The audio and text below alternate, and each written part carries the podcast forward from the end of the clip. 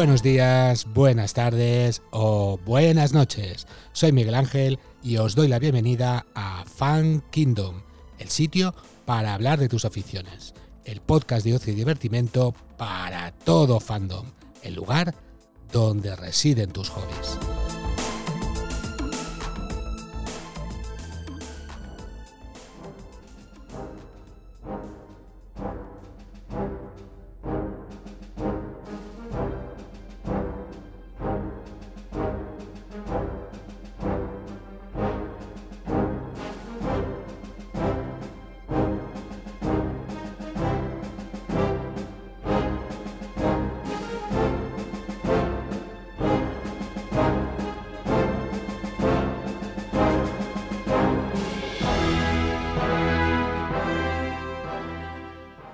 Cuestiones de derechos de autor, podéis disfrutar de nuestros episodios optimizados en la plataforma de iVoox. Allí podréis escucharlos mejorados con música y efectos que complementarán la experiencia de cada episodio. Empezamos, eh, que, que empiece Balcam, que, que Pues- lo lleva mejor. Vamos a empezar eh, diciendo pues lo que ya hemos dicho, que esto va a ser un episodio que se va a titular La reivindicación de la fantasía en mayúsculas.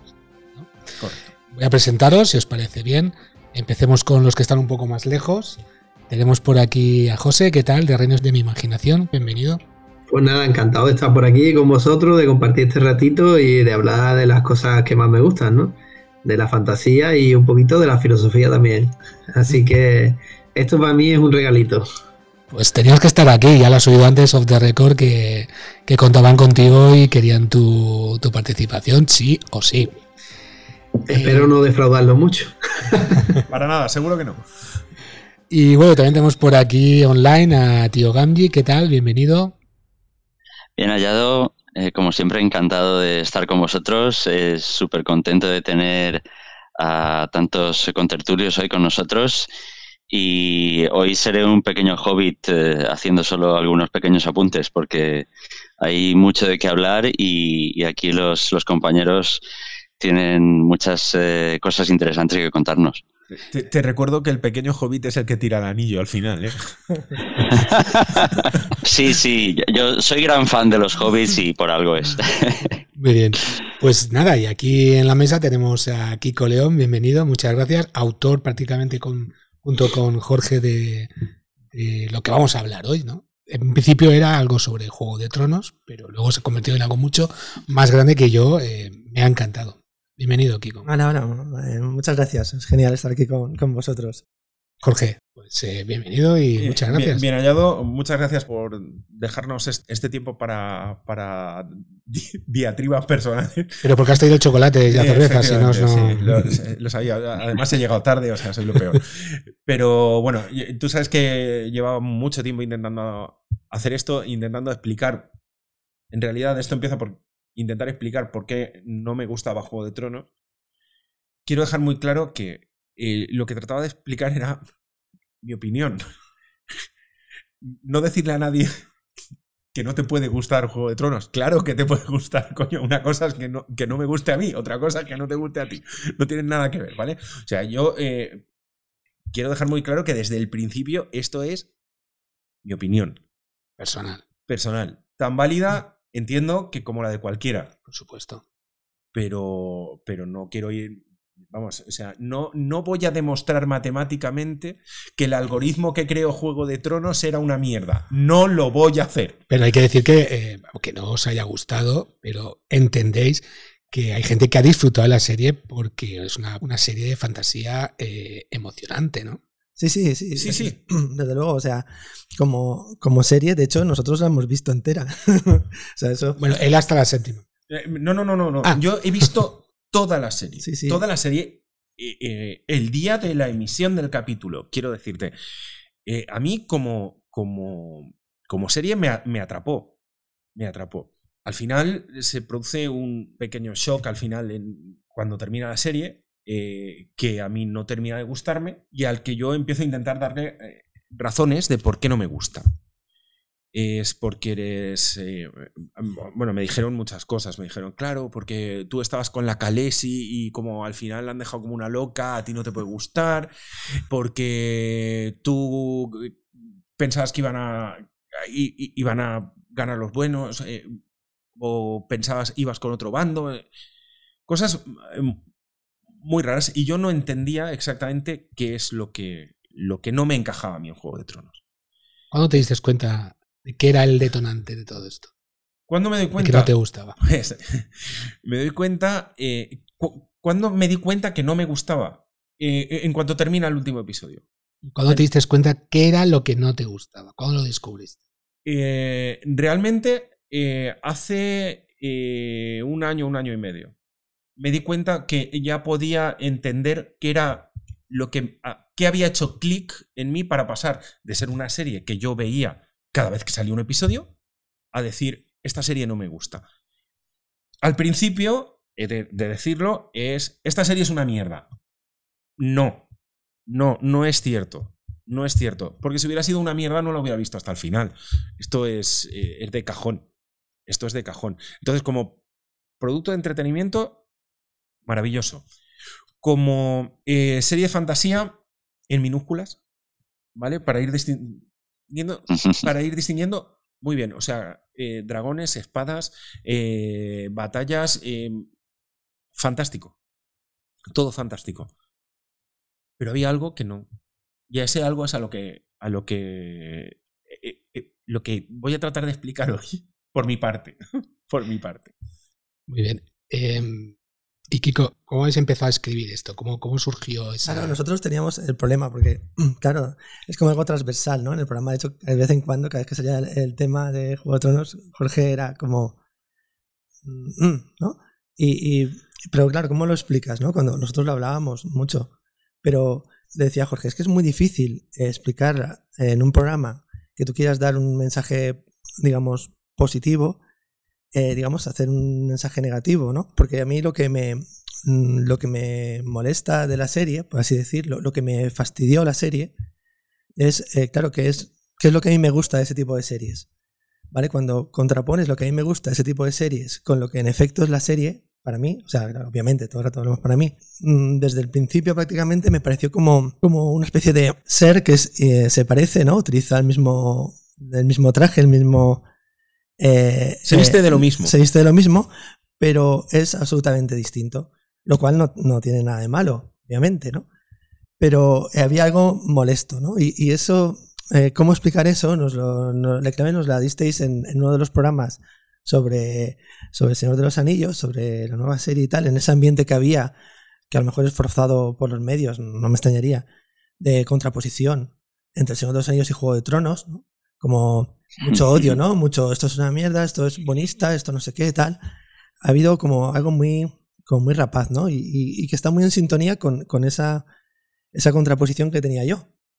Y cuando hablasteis de lo, de lo importante, de lo, de lo bueno, o sea, de lo importante que es eh, una ficción que te que está como contrapuesta a la banalidad de la, de la, de la vida, ya, comillas, comillas, real, ¿no? Tal y como se nos presenta. Entonces ahí es donde, donde pensé, ahí está la, la clave. La clave está ahí. Para mí, digamos, la fantasía la tengo como una mitología moderna que aporta a las personas que nos ha gustado, a muchos, por supuesto, a muchas de las personas que nos ha gustado, nos ha aportado algo muy importante que está obsoleto en nuestra, en nuestra cultura, pero que nosotros mantenemos. eh, y eso era un poco de- de- dentro de lo que es el ser un friki, ¿no? Había algo de eso, ¿no? Y Juego de Tronos ha utilizado como, como esa forma, pero luego el fondo ha sido de alguna manera contrario a eso. Que conste que, que yo eh, estoy hablando Juego de Tronos como a la hora de, hablar como serie de fantasía que aporte a nivel, por así decir, interior de uno. ¿no? De, de- pero como serie de entretenimiento, de, de una serie dinástica de, luchas, está bien. No me gustó en ese sentido tampoco, porque el último capítulo, eh, cómo cierran la historia, si la Calais se hubiera bombardeado eh, con sus eh, y se hubiera sentado en su juego, en su trono, convertido en una tirana, eh, yo que sé, habría sido como un Julio César, ¿no? Como un a la historia se habría cerrado ahí a ese nivel, me habría gustado.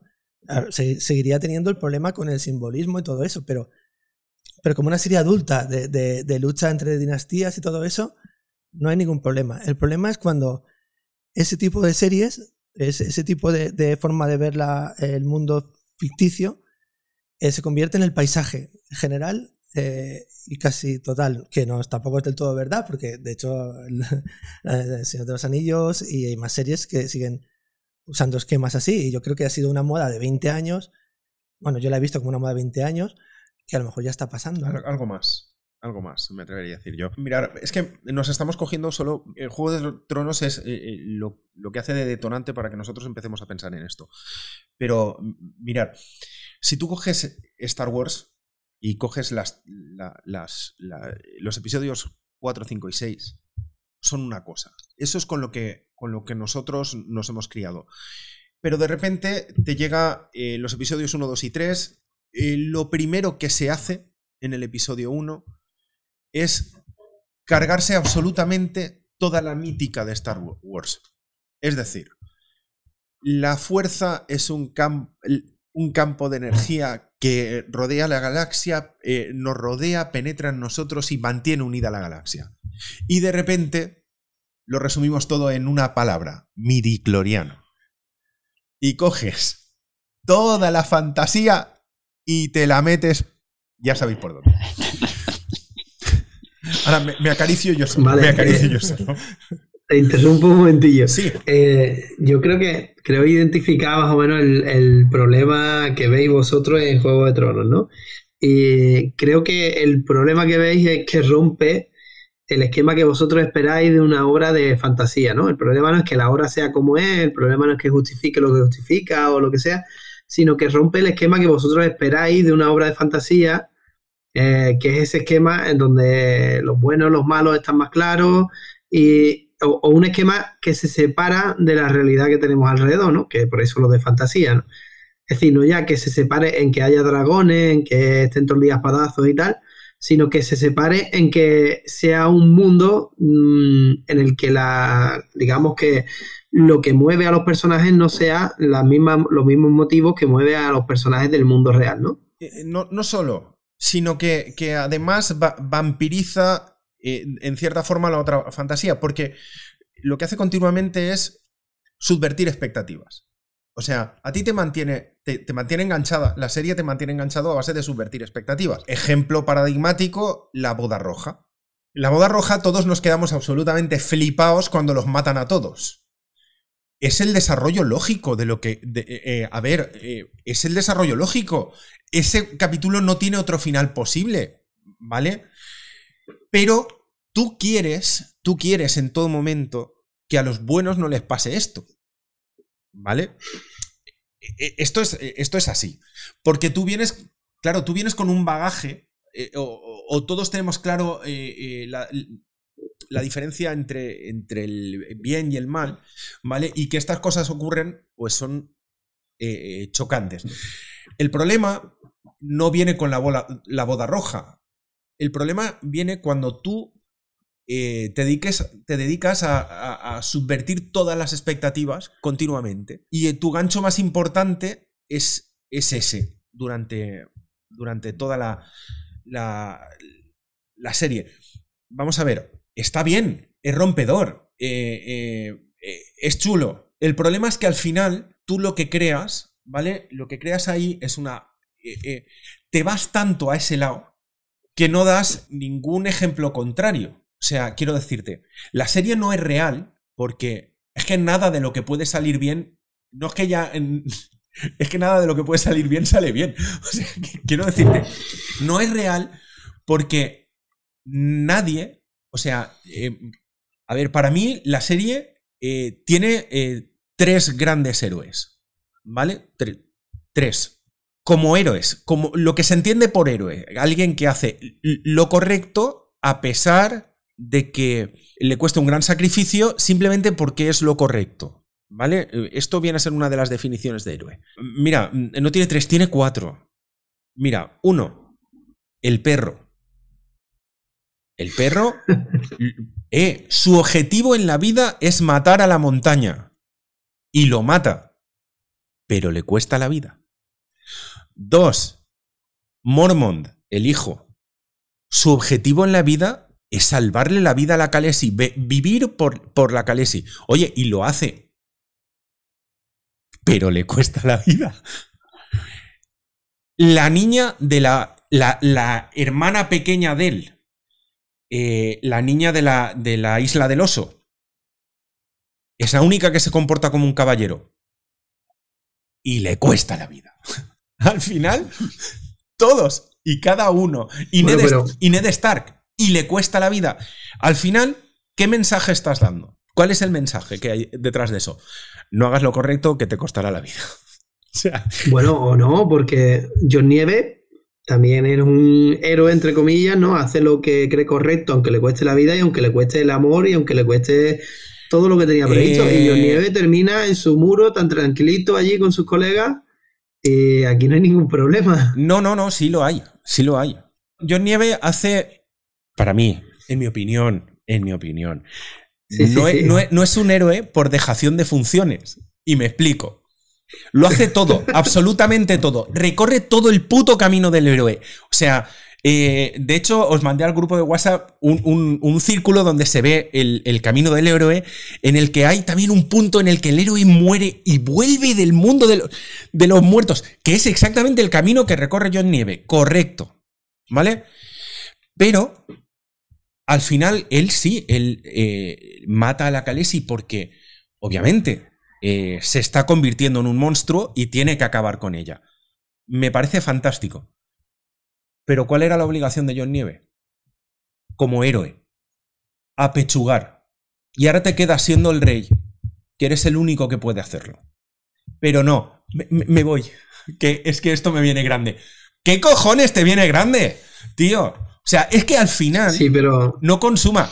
No, no consuma. Se va con la chica, pero no, no, pero nada más. Solo se va con ella.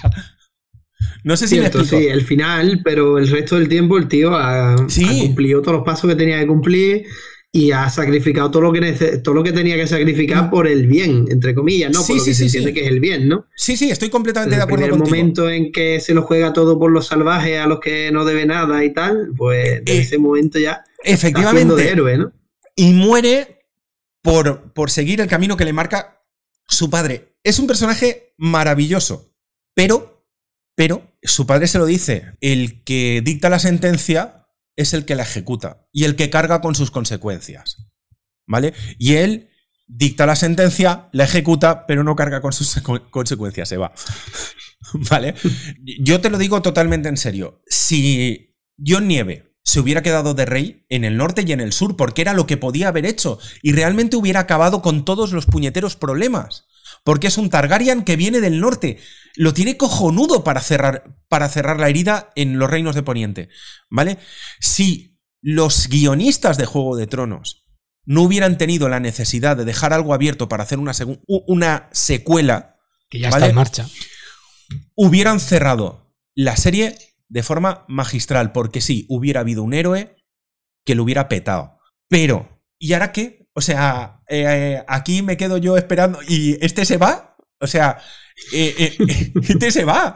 Se va y me deja un rey tullido que no puede tener hijos, que es, el reino cogido. Que ni siquiera es una persona como tal, sino efectivamente, Efectivamente. O sea, ¿por qué? Si tienes un tío perfectamente que si se hubiera vestido por los pies como las personas, la hubiera matado y hubiera dicho, sí señores, la he matado yo, porque estaba loca, ¿vale? Pero cuidado, yo soy un Targaryen y además vengo del norte, el reino del norte es mío y el del sur también. Se ha acabado. Y eh, esto a mí me toca los cojones, porque yo no quiero ser rey, porque pobrecito de mí, porque yo no estoy preparado para esto, pues te jodes que eres el héroe, coñons. Pero bueno, yo creo, yo creo, bueno, estoy completamente seguro que lo que tenía en mente Martin no era exactamente lo que apareció después de la serie. Eh, estoy seguro, estoy eh, seguro. Estoy completamente seguro y además que creo que mm, dentro de eso lo que, o sea, el final quizás sí sería tal cual, pero todo lo que lleva hasta ese final eh, no lo hemos perdido porque lo han hecho ahí como han podido esta gente, los, entonces yo creo que ahí se explicaría mucho más qué es lo que ocurrió ahí. Y además yo creo que esta historia es evidente desde el primer capítulo hasta el último que esta es la historia del cuervo de tres ojos, no es la historia de, nadie más. Es decir, desde que empezamos, ahí tenemos al cuervo en el, en el primer capítulo, eh, tanto en el libro como en la serie, y terminamos con él, de cómo ese tío, que es una especie de entidad rara ahí que está en un tullío, que está metido en un árbol allí perdido, de repente consigue el trono de los siete reinos, ¿eh? es la historia de él. Es decir, no es, Sí, no es pero- ninguna historia. Pero Yo sin, estoy convencido de que Martin en los libros, esa es la historia que está contando, la de él. Pues el- eh, entonces eh, el- la serie lo traici- entonces la serie lo traiciona de cierta forma. O sea, Sí, traiciona. a- estoy completamente a- seguro a de que lo han traicionado. Yo, yo sé que eso no va a ser así. Es decir, que termina así, seguro. Pero todo lo que lleva hasta ese final tiene que ser otra, otra historia. Te- tendría mucho sentido, porque si no, hay líneas argumentales en la serie como la gente del pantano, que en los libros tiene una, una especial importancia, que después en la serie, eh, si te he visto, no me acuerdo. Pero yo al- a lo que voy es que al final, el, el problema es que eh, Juego de Tronos, por esa tendencia a, a ser. a acaparar audiencia, ¿vale? Subvierte el propio género. O sea, lo convierte en una cosa distinta. En una cosa distinta que hace que esa, ese bagaje o esa épica personal, y ahí eh, quiero hacer mucho hincapié en personal, porque creo que tú hiciste un comentario el otro día cuando, cuando estuvimos hablando acerca de la, utilización de la épica por, por los totalitarismos, ¿vale? que creo que tienes toda la razón del mundo. ¿Vale? Y por eso hago, hago mucho hincapié en lo que es épica personal. ¿Vale? Yo, te, te lo digo muy en serio, yo no sé cómo hubiera pasado mi infancia, ma- más que mi infancia, no, mi adolescencia, sin, sin estas novelas y estos, eh, estas novelas fantásticas y estas películas de ciencia ficción. No lo sé, es que en los 80, al menos aquí en, en Valencia, eh, ser un friki era una cosa muy chunga. O sea, era llevártelas todas en el mismo lado, permanentemente. ¿Vale? No sé si hubiera sido capaz de superar eh, todo eso sin, sin esa ayuda. Y entonces lo que veo es que la serie, al subvertir ese, ese género de esta forma, ¿vale? Hace un flaco favor, ¿vale? Al, al enriquecimiento personal de, de, de- la gente más joven. Claro, yo la puedo, yo la puedo ver como un, como un, como un mero entretenimiento. Tú la puedes ver como un mero entretenimiento. Eh, todos los que tenemos aquí eh, eh, hemos leído, hemos visto películas, hemos visto series, hemos visto cine, ficción, realidad su- suficiente como para que eh, esto no te afecte, te resbale perfectamente. Pero yo lo que veo es que, sobre todo en gente preadolescente que se ha tragado la serie, no, no entiendo muy bien por qué, pero se la han tragado. Hostia, la movida que le genera es acojonante, porque luego te, tienes que poner a aplicarles y qué es lo que está mal de lo que está haciendo este tío. Y dices, hostia, ¿cómo que qué es lo que está mal? está mal todo. Pero claro, eh, ese es el. A ver, ese es el problema. Y claro, al principio eh, te pones a pensarlo y es una serie solo. Y dices, bueno, una serie no. Yo qué sé, hay muchas. eh, hay muchísimas series que no aportan nada de esto, pero luego te pones a pensar y es que hay muchísima ficción, muchísima ficción que llega a través de, todas partes, chunga, de cara a que tú te hagas unos ideales de nada. O sea, hemos visto Breaking Bad y Breaking Bad es una serie que te puede encantar, pero, pero leches lo, lo que cuenta, tío. O sea, claro, estamos de acuerdo que Breaking Bad... lo dice en el título. ¿Eh? Lo que cuenta lo dice ya en el Sí, lo sí, sí, el título, o sea, tú efectivamente. lo. Te- te- te lo deja claro desde el primer momento, ¿no? Eh, no, vende humo. no, no, no, no, no, no, no. Eh, a ver, tú ves eh, The Wire mismo, The Wire mismo, el, el mensaje es bastante, bastante chungo y bastante cínico y, y te pongas como te pongas no vas a poder hacer nada. Lo que pasa que, volvemos a lo mismo, todo eso son series sobre, sobre la realidad, ¿vale? Son series que se construyen sobre la realidad y la realidad es una cosa y la épica y cómo te viste a ti por dentro, ¿vale? O cómo te llena a ti por dentro son cosas distintas. Y entonces yo creo que ahí es donde, donde Juego de Tronos, como ejemplo paradigmático, no, no, eh, eh, hace, hace daño. Hace eh, daño a ese nivel. Pero claro, obviamente, yo esto, eh, el día que se lo comenté a Balcam, Balcam se descojonaba de mí. O sea, me decía, ¿qué, mal, va a hacer esto, qué mal va a hacer esto. Yo, eh, claro, yo no era más que intentar darle vueltas a, hostia, ¿cómo te explico esto? Porque yo estoy viendo aquí una cosa muy chunga y, todos os, descojonáis de mí. Bueno, pues eh, vale, ahora toca reírse de Jorge. Cierto. yo veo ese, ese, esa movida. Pero bueno, voy a dejar hablar a otro. No, no, bueno. la cosa es que, claro, eh, el caso de Juego de Tronos es tan paradigmático a este modo de ver las cosas, porque para mí todo empieza por Tolkien, todo este asunto. Tolkien es el eh, como el héroe para mí en todo este asunto. Yo creo que Tolkien hubo un momento en que construyó una, una mitología moderna, pero con todo lo bueno que tiene la mitología. Claro, la mitología tiene una parte que es como las historietas que les contaban a los antiguos para que no tuvieran miedo a las cosas, ¿no? Yo qué sé, o, entendieran un mundo porque eran muy torpes. Eso es lo que desde, desde la modernidad, eh, digamos, se, se, habla, pero la, la, mitología es algo muy, muy importante, la, porque es como una forma simbólica de darte unas herramientas para afrontar el mundo que te entra de una forma totalmente natural. Eso con los niños eh, es evidente. Ellos viven en un mundo de símbolos, eh, de una manera nada abstracta, natural. Pero con los adultos se va haciendo como más borroso hasta que los mayores ya no existe la. Eso son mentiras. Existe la verdad y la mentira. Y la fantasía es mentira. Por lo tanto, no tienen nada que aportar. Entonces, eh, ellos vivieron la Primera Guerra Mundial. Ahí les dieron eh, la hostia padre.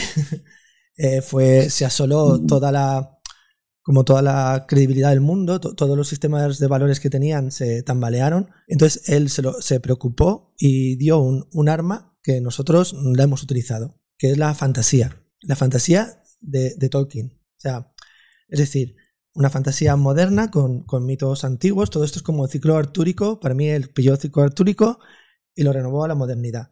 Entonces, claro, desde Tolkien, casi todas las cosas de fantasía que han hecho tenían un simbolismo, tenían eran como una, una obra de alegórica, simbólica, que tú no te dieras cuenta, tú cogías tu espada y vas por ahí a perseguir a los gatos, pero eh, eso tenía un mensaje que te alimentaba algo que la modernidad casi no alimenta.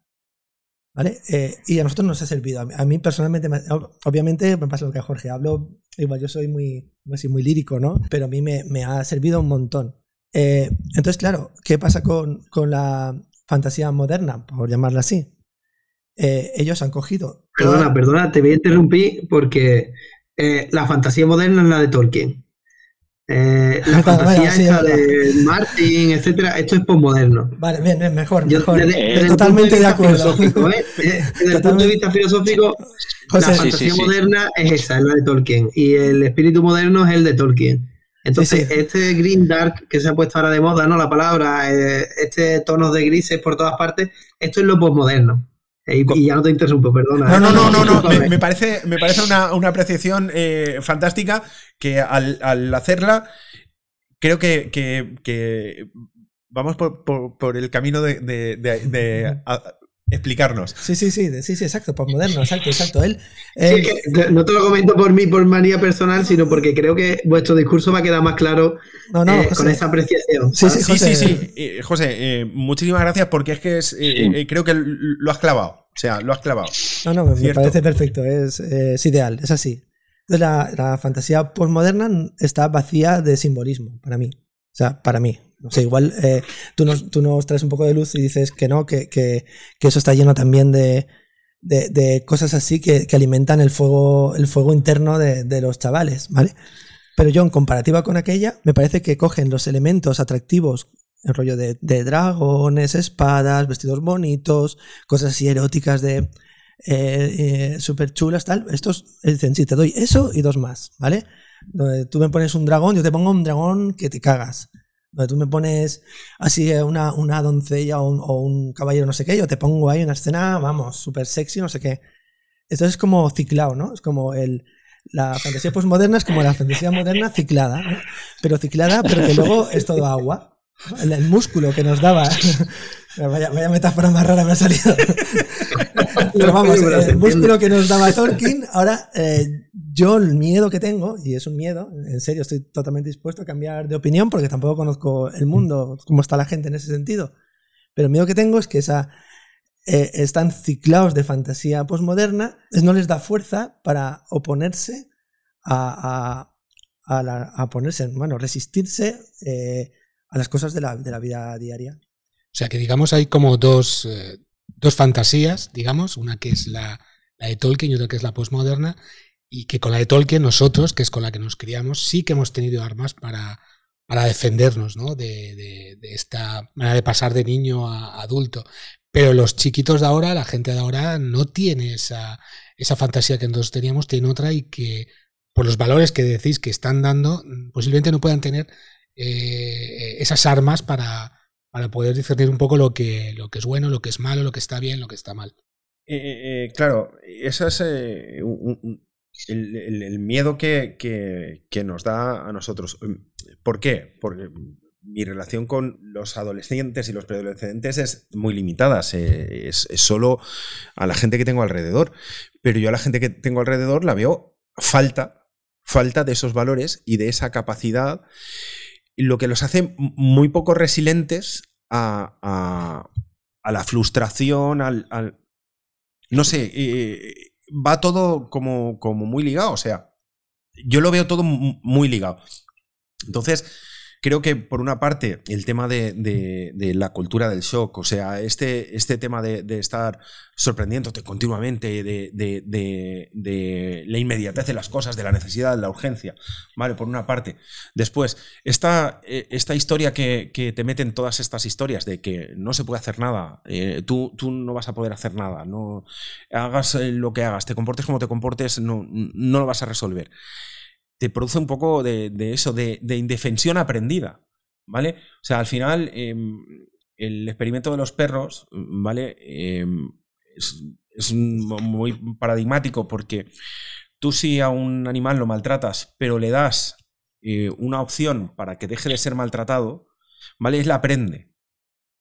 Pero si a un animal lo maltratas y él no puede hacer nada, porque eh, el que continúe el maltrato o, cese es completamente aleatorio, ¿vale? Ese animal eh, deja de reaccionar. Ya no reacciona. Entonces, claro, esa cultura del shock, ese, ese continuo bombardeo con, mensajes negativos. Y mira que a nosotros eh, los mensajes de nuestra época eran acojonantes. Porque, vamos, o sea, Rusia y Estados Unidos estaban a punto de lanzar misiles nucleares sobre nuestras cabezas. Ahora. Ahora han vuelto.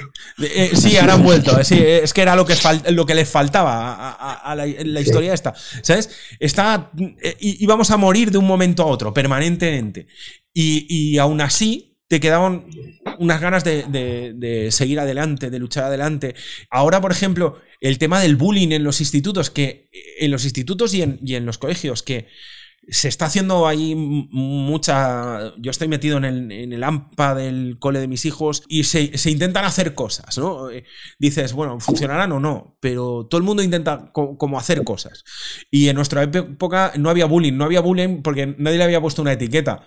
Pero tú si llegabas, eh, tú eras de primero, llegaba el de tercero, y el de tercero quería tu bocadillo, pues te había jodido que ese día no almorzaba. Porque te, te caneaban y punto. ¿Vale? Porque estaba. No es que no hubiera bullying, es que estaba metido dentro de la, de la estructura normal de las cosas, que es más triste todavía.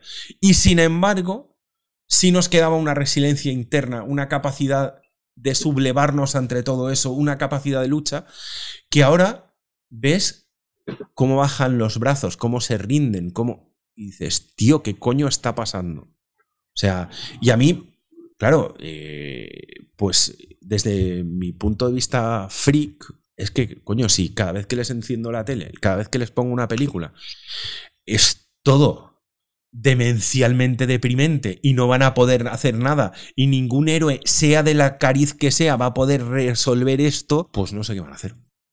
Es que precisamente eh, lo que estás comentando eh, Juego de Tronos, por volver al eh, ejemplo eh, concreto, sí, es original porque tiene un enfoque sobre la fantasía pues más realista. Y se parece más al, mundo que conocemos. No, no, no. Espera, espera. No, no, espera, espera un segundo. E, esa es, digamos, la, justificación inicial, porque sabéis que, pues, eh, se inspira Martin en la, Guerra de las Dos Rosas y entonces cuenta ese mundo fantástico como si fuera una historia y entonces todas las intrigas y todo lo malo. Vale, pero eh, es que se nos va al, al, extremo opuesto. O sea, en ese supuesto realismo, lo único que nos está mostrando son eh, los peores valores que podemos encontrar siempre en el mundo real. Que es un poco lo que, lo que venía comentando Jorge. vale, es que todo tiene que salir mal, todo eh, el, bueno ni siquiera por casualidad en algún momento va a, obtener una, recompensa. Lo, que hace matando continuamente a los protagonistas. A mí me parece que es un, un recurso de, bueno, un vaivén. Eh, voy a despistar y ahora eh, el receptor de la historia pensaba que estaba contando la historia de tal y ahora ese tal muere y, voy a despistar al, a, la audiencia.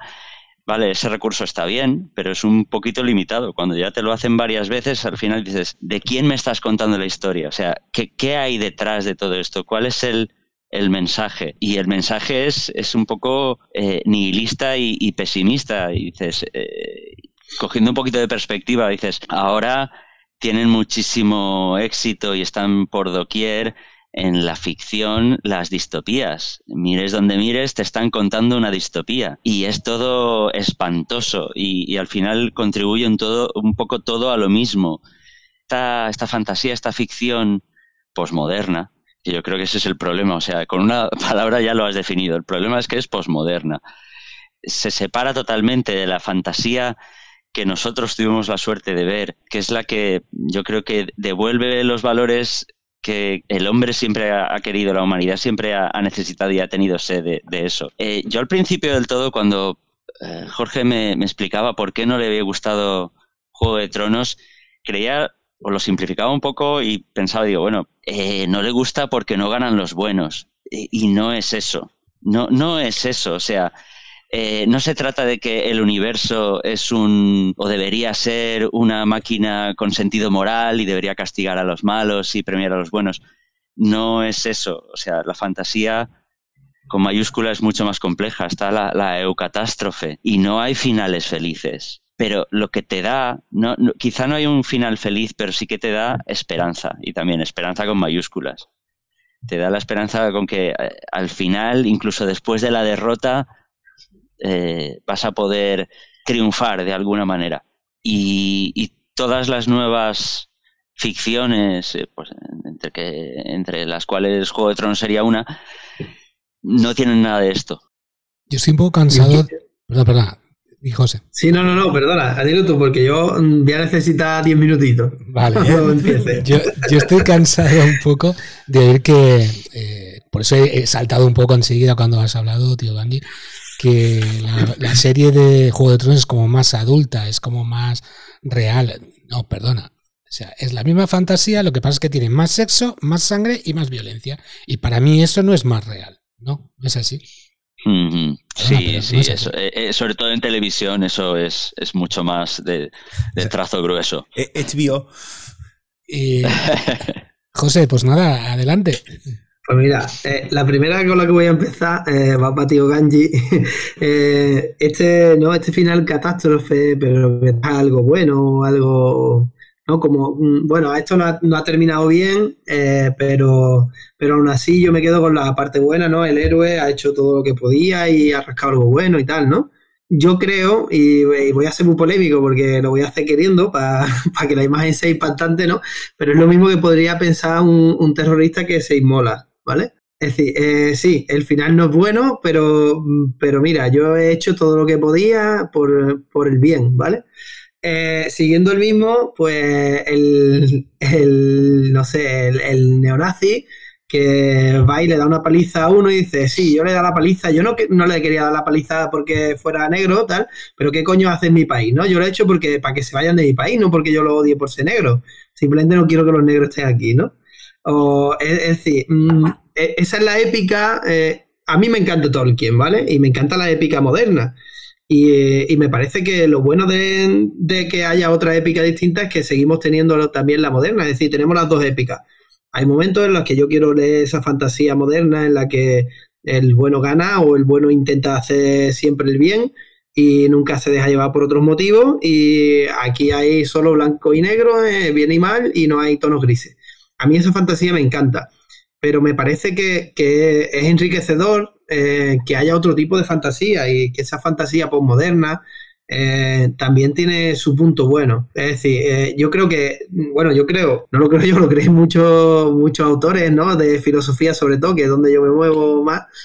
Los autores posmodernos, que están, lo posmoderno está muy mal visto. Eso para empezar, ¿no? Es como así, porque esta gente, bueno, pero, pero ¿dónde están tus ideas? No, porque el pensamiento débil, porque tal, porque las micronarraciones, porque entonces está como muy mal visto porque están ahí como, parece que están vendiendo humo, ¿no? Eh, yo creo que es que no es que estén vendiendo humo, precisamente lo que ellos no quieren es que te vendan eh, el ladrillo ya hecho, ¿no? Es decir, mm, es la, es, la modernidad con los grandes relatos, con los grandes metarrelatos del sentido, ¿no? Que te dan un sentido hecho ya del mundo, de la vida, de hacia dónde tiene que tender las cosas, cuál es lo bueno, cuál es lo malo. Eso es lo que nos lleva a los grandes desastres. Es decir, la Primera Guerra Mundial que vive Tolkien viene de ahí, pero la segunda más todavía. O sea, eh, no aprendieron, de la Primera Guerra Mundial no aprendieron, porque no, no habían entendido cuál era el problema. O sea, es decir, no habían entendido que el problema que le llevaba ahí era esa racionalidad lógica eh, tan cartesiana y tan cerrada que es la que llevaban adelante, ¿no? Y que les hacía ser, pues, países más avanzados, menos avanzados, tal, no sé qué. Entonces, eh, como no aprendieron, volvieron a lo que hicieron fue incidir en eso. Es decir, seguía avanzando en esa racionalidad, en lógica y tal, ¿no? Entonces, eh, le llevó a la Segunda Guerra Mundial, pero no solo le llevó a eso, no sé, el, el metarrelato marxista le llevó a, la KGB y a, y, bueno, y a los campos de concentración también, ¿no? El metarrelato nacionalsocialista, pues lo mismo, le llevó a campos de exterminio, a exterminar a la raza que es el enemigo, tal, porque no son humanos, ¿no? Son la deshumanización del enemigo, que ya lo habéis comentado antes, ¿no? La deshumanización del otro y tal, ¿no? Eso es lo que también aparece en la alta fantasía eh, puedes matar a todos los orcos que quieras porque al final son orcos, ¿no? No son seres humanos. Que no es que sea el pensamiento que quería transmitir Tolkien, porque Tolkien eh, en las cartas, etcétera, eh, cuando responde sobre los orcos y demás, ¿no? Pues tú ves que en realidad los orcos sí que tienen su cultura, tal, que los malos tienen su, su porqué, que eso es una cosa que muestra la serie, ¿no? Actual, el que los malos tengan un porqué y demás, ¿no? Eh, y eso está bien. Es decir, mm, no quiere. Tolkien no nos vende el mundo en blanco y negro, pero lo que nos llega de Tolkien sí que es un mundo en blanco y negro. Es lo que quiero yo decir. Entonces, eh, sí, eso tiene su parte buena en que al niño tal, pues le transmite unos valores eh, que, a los que pueda agarrarse, ¿no? Que son absolutos, que no van a variar, que pueda agarrarse a ellos y a partir de ahí construir su, su personalidad o lo que sea, ¿no?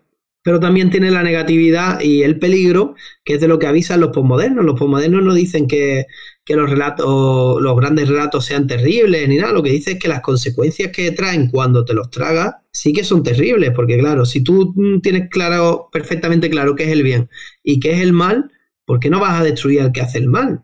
Porque si lo destruyes, tú, y, y además da igual cómo lo destruyas, solo importa destruirlo, la forma en la que tú has, actuado es la buena y estás ayudando al mundo, ¿no? Eso lo podéis ver en Tolkien también claramente cuando Gandalf dice lo de eh, en la peli, ¿no? Cuando Gandalf dice lo de, bueno, y está también en el libro, ¿no? Eh, no hay que apresurarse a dar muerte, tal, no sé qué, ¿no? Hay que Eso está en Tolkien, pero al final no es, el, no es el mensaje que nos llega, aunque en realidad en Tolkien sí que está el producto que tomamos al final, el mensaje que nos llega es en general es el otro, ¿no? Es el de acaba, lo, tú lo que quieres es que masacren a todos los orcos, que acaben con ellos, los hombres del sur que los maten también a todos, ya está, aquí no hay aquí no hay nada que hablar, ¿no? El otro es muy malo, muy malo, hay que acabar con él, matarlos a todos y, empecemos de cero, ¿no? Y, el mundo súper luminoso porque ya no están ellos, ¿no?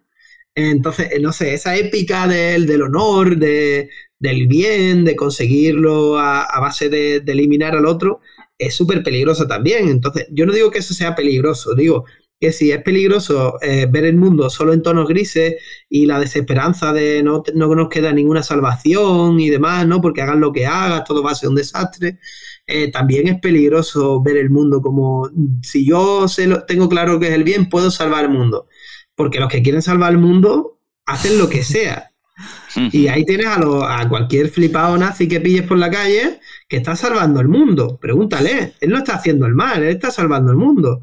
Es que a los pobres blancos los quieren, los quieren eliminar, ¿sabes?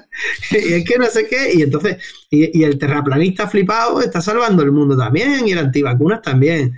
Y el otro también. Es decir, todos los que creen en un gran metarrelato, pues están salvando el mundo. Porque si no, no, porque si tú crees en algo así, que es absoluto, ¿cómo no vas a defenderlo? Entonces, lo positivo que, aporta la posmodernidad en, filosofía, lo positivo que aporta es ver que no hay absolutos y aunque eso nos deje un poco desconectados de, o sea, nos deje un poco, ¿cómo decirlo?, desarraigados, ¿no? Y no tengamos a dónde agarrarnos y demás, eh, que eso, bueno, pues es un momento incómodo y es una cosa que a nadie gusta, no sabe a dónde agarrarse, sí que nos asegura que no vamos a agarrarnos completamente a algo.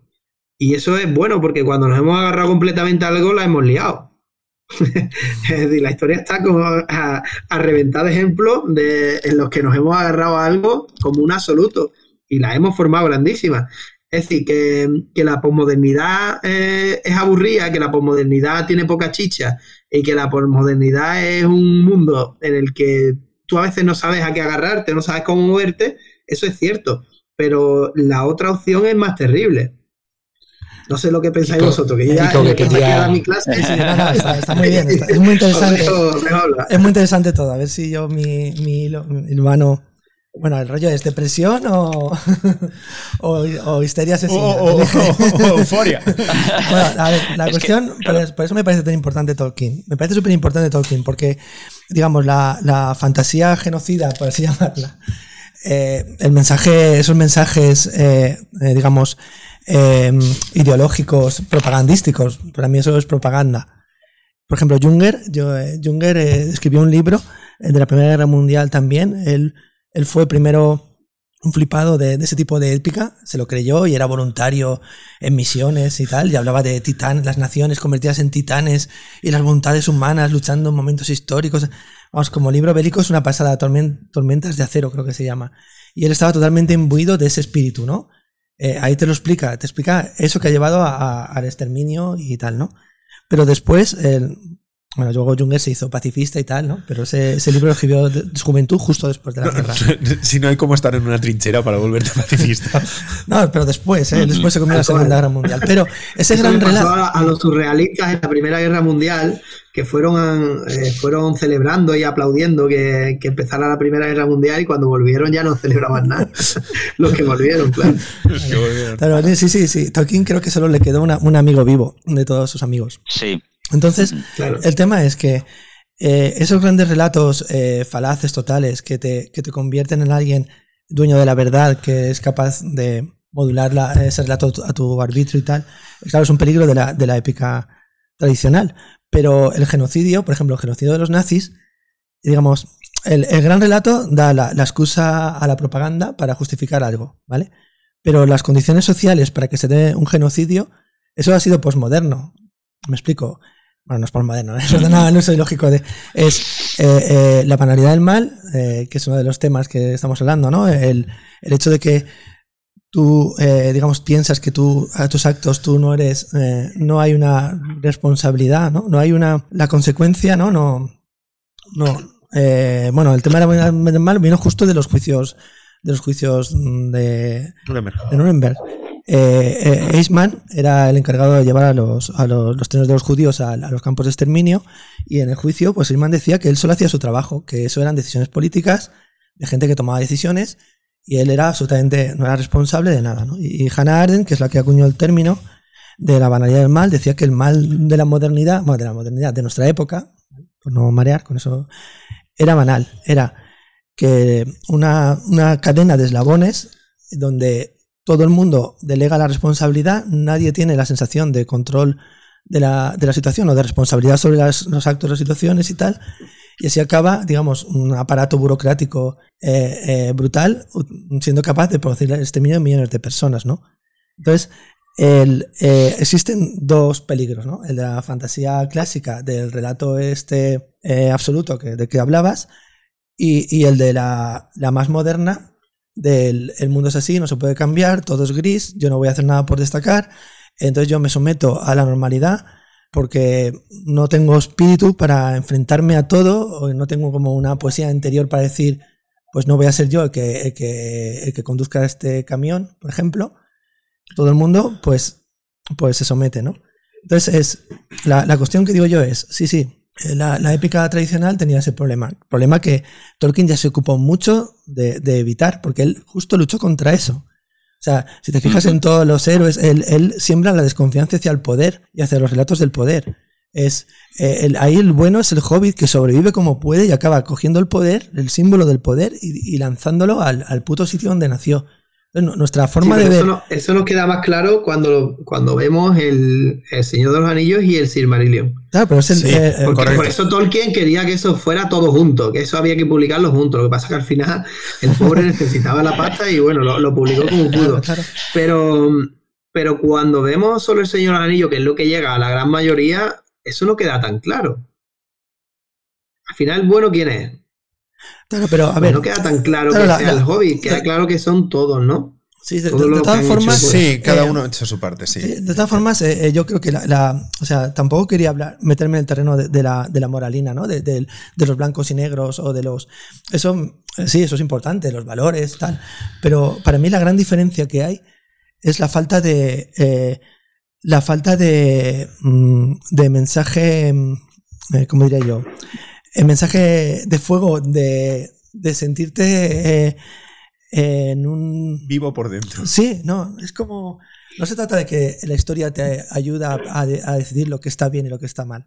Se trata de que la historia te ayuda a saber que tú estás por encima de todas las mierdas que te están contando, de que hay algo dentro de ti que es mayor, de alguna manera que tú no sabías explicar, al, a la negatividad, a los mensajes, a, lo, a la normalidad. O sea, como una especie de poesía de contemplación, ¿no? Es como un sentido de la maravilla, ¿no? Eh, que es lo que más mm, me preocupa a mí, ¿no? La, fantasía de Tolkien te anima a, observar la maravilla de, de, del mundo, ¿no? A conectar con ella. Y de, de niños tú vas jugando y, y, tú estás conectado con todo eso. Eh, y de alguna manera eso te ayuda de mayor a, no tragarte mm, el, el, mundo que te planteen, ¿no? A tener tu propio sentido de la contemplación. ¿Vale? Tú, tú, contemplas el mundo y tú ya tomas tus, tus, decisiones. Eso ya es tu problema. Entonces, por eso no, no, me parece tan importante el tema de la, de la moral, ¿no? De que estas historias te digan lo que está bien, lo que está mal. Yo creo que es más importante el tema de que te aporten una sensación de, que tú puedes hacer algo. de conexión con, con el mundo a un nivel eh, simbólico. O sea, una especie de educación para la maravilla y para sentirte como, como actor de un juego cósmico, no, no como algo pasivo que las cosas le ocurren y, y, nada tiene sentido para él porque no es nada. Claro, todo esto es que es muy difícil de explicar. no sé, no sé eh, si pero yo creo que, no, lo está explicando muy bien, ¿no? Te estás refiriendo, no sé, o yo lo interpreto así, a algo de trascendencia. O sea, sí, sí, al sí, final sí, el hombre aspira un poco a, a algo trascendente. Entonces, eh, lo que comentaba José, que nos ha traído la, la posmodernidad, ese desarraigo, yo entiendo que habrá, habrá habido sus, sus, cosas buenas, pero ese desarraigo, si lo llevas a sus últimas consecuencias, eh, una planta no, no, puede vivir en el aire, con las raíces al aire y, y, no anclada a nada. Entonces, el hombre cuando lo desarraigas, o la humanidad cuando la desarraigas de todo absolutamente, lo que va a intentar hacer es arraigarse a algo, a algo, a lo que sea. Y en el siglo XX, exacto, y en el siglo XX, pues eh, resulta que se arraigaron a unos relatos espantosos que trajeron lo que trajeron. Entonces, pues a lo mejor ese desarraigo absoluto y total no es el, el mejor camino y, y, a lo mejor hay algunas cosas básicas que, que incluso mm, intentando tú desarraigarte reconoces que no quieres desarraigarte. Preparando todo esto, una de las ideas que me, me vino a la cabeza es el, eh, la novela de Un Mundo Feliz, donde, donde al final comenta que bueno, esa, esa sociedad que, que está ya por encima de, de, del bien y el mal y de todo, y que en esa sociedad tan, entre comillas, maravillosa y distópica, hay una droga que se llama sucedáneo de pasión violenta, porque hay gente que se siente tan vacía y que no, no, eh, esa vida tan maravillosa que llevan eh, y es absolutamente vacía porque no hay trascendencia incluso ese SPV, ese sucedáneo de pasivo violenta, eh, se lo, se lo inyectan, pero no, deja de ser un sucedáneo. O sea, no, no. y al final a lo que vamos es eso, a, que, a que eh, yo, yo, lo identifico así, que necesitamos algo de, trascendencia y la, eh, estos relatos, pues la, la, fantasía, te dan herramientas para, para encontrarla de alguna manera. No, yo quería añadir una cosa. Es que cuando tú comentaste, es que creo que tienes mucha razón en cuanto a lo de la utilización de, de, la, de la, épica que se hizo en el, siglo XX eh, eh, y esa eh, esa forma de retorcerla por parte de, los totalitarismos. Y ahí en totalitarismos eh, podemos meterlos a todos, incluidas las democracias del siglo XX, que, tenían de democracia lo que, lo que Dios nos dé a entender. Pero mira, a mí, hablando de todo esto, eh, una amiga, Mónica, me mandó una. Me mandó una, una cita. Es un poco larga, no sé si leerla, porque es un poquito larga, de, de eh, que, creo que, que explica exactamente a lo que, a lo que yo me refiero con, con, esa, con esa épica eh, interna o ese fuego interno. Eh, mira, si, si, me, si me lo permitís, la voy a leer. Dice así, debemos proclamar lo contrario de, de lo que todos pretenden, a saber, que lo divino se manifiesta en las partes y no en el todo, en lo individual y no en lo general. Se manifiesta no en el orden del mundo, que nada tiene que ver con Dios, sino en la rebeldía de la persona que sufre contra ese orden, en la rebeldía de la libertad contra la necesidad. Dios se manifiesta en el llanto derramado de un niño que sufre y no en el orden del mundo que justifica esas lágrimas. Todo ese orden del mundo con el reino del universal, de lo general y de lo impersonal acaba por perecer, consumido por el fuego, pero los seres concretos, las personas humanas, aun los animales, en fin, todo lo que tiene existencia individual en la naturaleza, toda esa todo eso subsistirá eternamente, y todos los reinos de este mundo caerán reducidos a cenizas, todos los reinos de lo general, que mutilan y ahogan lo individual y lo personal. No sé si, si así, después de haber oído esto, eh, me entendéis eh, un poco más. Eh, es verdad que tiene un riesgo muy grande la utilización de, y la generalización de, los mensajes épicos y sobre todo cuando utilizamos solo el bien y el mal, ¿vale? Como, como o lo blanco y lo negro y no hay una escala de grises que obviamente, obviamente la hay, ¿vale? Pero las cosas no son blancas y negras, porque en cuanto tú metes a dos personas en la misma conversación, necesariamente hay una escala de, cosas, porque cada uno tenemos una experiencia distinta. Yo a lo que me refiero es a esa necesidad personal de libertad y de tener una escala de valores propia, cómo leches la amueblamos si todo el mensaje es no te fíes de nada ni te fíes de nadie, ni siquiera de mí que te lo estoy contando. Es muy difícil. Estoy de acuerdo contigo con que si yo te digo esto es bueno y esto es malo, necesariamente voy a ir a hacer el bien. Y, en, y como yo, yo pervierta la idea de lo que es bueno y lo que es malo, estás jodido porque vas a hacer lo que a mí me salga de las narices. Eh, eh, el, miedo que me da es si todos estos mensajes ficticios, es que la ventaja que tiene la ficción ¿vale? Es que es capaz de llegar a ti sin aleccionarte. Porque lo que tú cojas de la, de la ficción lo vas a coger tú. No sé si me explico. Vamos a ver. Si tú vas a. Si, tú vas incluso a, una iglesia, alguien te va a dar el mensaje eh, mascado. Si tu padre es el que te explica lo que está bien y lo que está mal, te lo va a dar mascado. Si tú se lo explicas en un aula, se lo vas a dar mascado. Pero si yo te doy una ficción, un marco de ficción, yo no te estoy intentando enseñar nada y eso es lo que a ti se te va a quedar. Porque el resto va a pasar por el filtro de te creo o no te creo, en función de si me llegas o no me llegas. ¿Vale? Pero la ficción sí deja un pozo necesario porque no trata de decirte nada, no trata de enseñarte nada, si son mentiras, si los dragones no existen. Pero ahí estamos, ¿vale? Entonces, si esa es el miedo que me da a mí en cuanto a que la ficción no puede, la ficción necesariamente no puede crear un relato épico que te haga a ti hacer nada, porque es ficción. Es decir, yo no te puedo contar una obra de ficción y obligarte después, o, o que tú te sientas obligado a mandar a todos los extranjeros a su casa.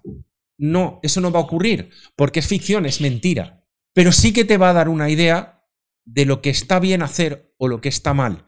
Entonces ahí, si yo pervierto esa idea también, si yo pervierto esa idea también, te está llegando un mensaje muy negativo. Este es el, el, el miedo que yo tengo. No sé si ahora he conseguido explicarlo. Eh, o ya me habéis entendido y simplemente le doy vueltas a lo mismo porque creo que yo mismo no lo entiendo. me perdonáis. ¿Vale? Sí, dime, dime. Te he entendido perfectamente. Además, creo que es lo mismo que, decías antes. Eh, yo tenía dos cosillas. La primera, la cita es de Verdiez, has dicho. Verdiez. Nicolai Verdiez. Fabián Verdiez. No, Nicolai Verdiez. Ah, Nicolai Verdiez. Vale, vale, menos mal. Es muy, es muy friki, no, ¿eh? tengo, no, tengo, es, no sé quién es, quién es este tío. Es un, filósofo ruso que salió escopeteado de la, de, de la Unión Soviética por, porque el hombre, era, el hombre era bastante creyente y, y, tuvo que salir por patas de allí. Y al final muere en el 48 en, en el exilio en Francia. Eh, completamente aterrorizado porque de aquello de lo que hoy huía se lo había comido vivo.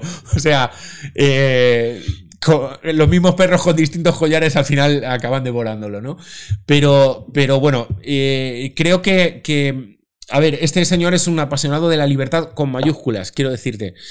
Él eh, justifica, la, de hecho, según él piensa, la propia existencia del hombre es para que exista la libertad, no al revés. O sea, de hecho, eh, según me parece a mí entender de lo, que leí él, el mismo Dios crea al hombre simplemente para hacerlo libre y que exista la libertad. O sea, llegamos a ese punto con él. Y ahí me, me, pierdo porque no conozco al autor. Eh, yo pensaba que era otro y me hacía bastante gracia esa cita eh, del otro autor. no, no, no, me cuadraba. Entonces, no porque no fuera suya, sino porque eh, no, no, la entendía en el contexto en el que la Correcto, correcto, correcto, te entiendo. Porque claro, el otro era un general, un general de, de, Napoleón, entonces era como un poco, bueno, ¿qué, me está contando este tío? No, no, no. no, vale, vale, pero vale, bien, bien última idea que comentaste, eh, eh, me he quedado con eso, pero se me ha ido completamente, tío. A partir de esta cita, tú lo que querías decir era como que, que había que, que no había que irse a ese metarrelato en plan eh, absoluto para todos, ¿no? Pero que cada uno necesitaba construir su propio relato, ¿no? Uno, cada uno necesita construir su propio relato y esa es la grandeza que tiene la ficción al ofrecerte el relato. El relato, por ser de ficción, ¿vale? Tú no te lo vas a tragar así. Esto es como, a ver, eh, a mí me hizo mucha gracia cuando conocí suficientes estadounidenses, ¿no? Me hizo muchísima gracia cómo, leen las escrituras. O sea, eh, es acojonante, da un miedo que te cagas. Cómo las leen, porque las leen textuales y dices, ostras, pues tenemos un problema enorme porque eh, vamos a tener muy poquito en común, amigo. Pero eh, ¿vale? La ficción, por ser ficción, no te la vas a tragar. Eh, ¿Entiendes? Tú la tienes que digerir. La tienes que digerir. El mensaje que viene de la, ficción es más fácil de digerir. Eh, es que un, un, tolkieniano, cuando dices esto, tiene que decir alegoría y aplicabilidad. es que lo, tengo que decir, porque Tolkien deploraba, detestaba la alegoría. La alegoría es lo que te diría en una historia, no, no, es que esto es esto, esto se corresponde con esta parte de la realidad, esto con esto, y entonces la historia te está contando tal cosa. Y él abominaba de eso, y él en cambio... Eh, Joder, pues para, abominar de eso lo hizo, lo hizo perfecto. No, no, no, no, pero es que eh, Tolkien yo creo que ha sido muy, muy mal interpretado y muy secuestrado por muchas eh, interpretaciones diferentes. Tú puedes acusar a Tolkien de racista, puedes acusar a Tolkien de, muchas cosas. Sí, sí, pero es yo creo que porque no, lo estás entendiendo. Eh, él, él hablaba de aplicabilidad y era simplemente que lo que te está contando la historia, tú puedes coger de ahí pues ciertos valores y ciertas ideas y luego llevarlas al mundo real pero como a, ti te parezca y interpretándolas tú, que es lo que tú estás diciendo. Efectivamente. Eh, no te está llevando de la mano para que hagas esto, sino, no, mira, yo te, doy aquí estos... En sus eh, relatos hay buenos, malos, pero si lo miras de cerca, esos buenos y malos ya no, no está claro que sean buenos o malos, o depende de quién lo diga. Un Rohirrim te dirá que la dama del bosque es una bruja. Eh, entonces Galadriel es mala. Eh, en fin. O sea, te da las eh, herramientas, pero no te dice lo que tienes que construir con ellas, ¿no?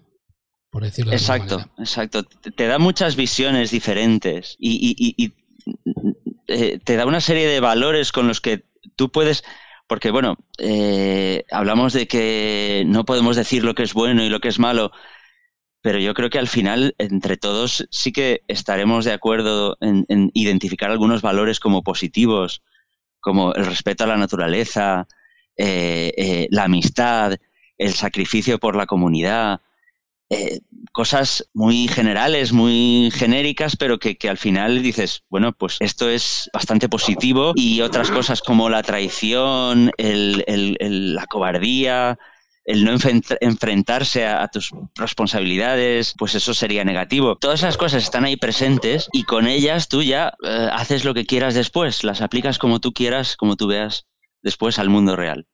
Y, perdón por el paréntesis, esto era todo. No, no, me parece muy bien. Yo, claro, claro, los, o sea, la, la, bondad eh, para mí existe, no, no es una abstracción. Eh, en ese sentido no soy para nada posmoderno. Eh, pero, pero me parece muy bien lo que, lo que se refiere Jorge, ¿no? En el sentido de la, de la no, no, literalidad, ¿no? Eh, que, que, es un poco eh, un tema de, de, la, del presente, ¿no? Ahora está muy definida lo que es verdad y lo que es mentira, ¿no?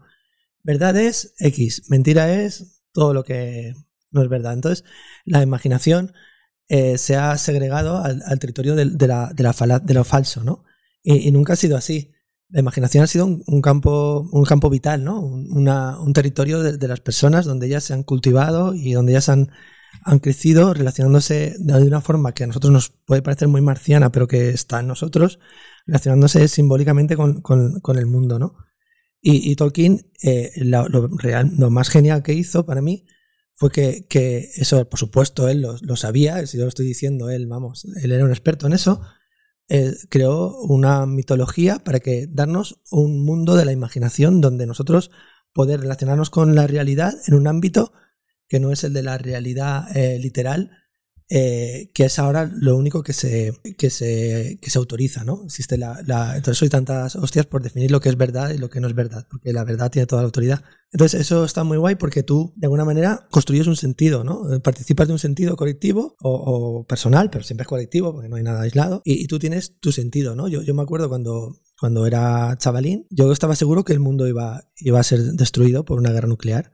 Yo tengo un trabajo de, cole que me decían de, hacer un dibujo sobre un sueño y dibujé un hongo atómico y ponía que es que, soñé que, que tenía una bomba atómica y asolaban el mundo. Yo estaba absolutamente convencido. Pero yo, los, los, chavales que conozco de mi familia, de mi ámbito, yo estoy seguro que, que, también están convencidos de que no vamos a sobrevivir a yo que sé qué catastrofismo que, que nos están mareando ahora, ¿no? El mundo siempre está lleno de catástrofes y siempre hay motivos para estar preocupado. Pero la diferencia para mí entre, entre la concepción que yo tenía y la, y la, que sospecho o temo que, puedan tener ellos es que yo, eh, vale, voy a vivir en la época de Mad Max, pero, eh, pero yo soy un tío que va, voy a ir con mi arco, mi espada, mi no sé qué, porque yo seguía, o sea, no estaba anulado, esas historias no me anulaban.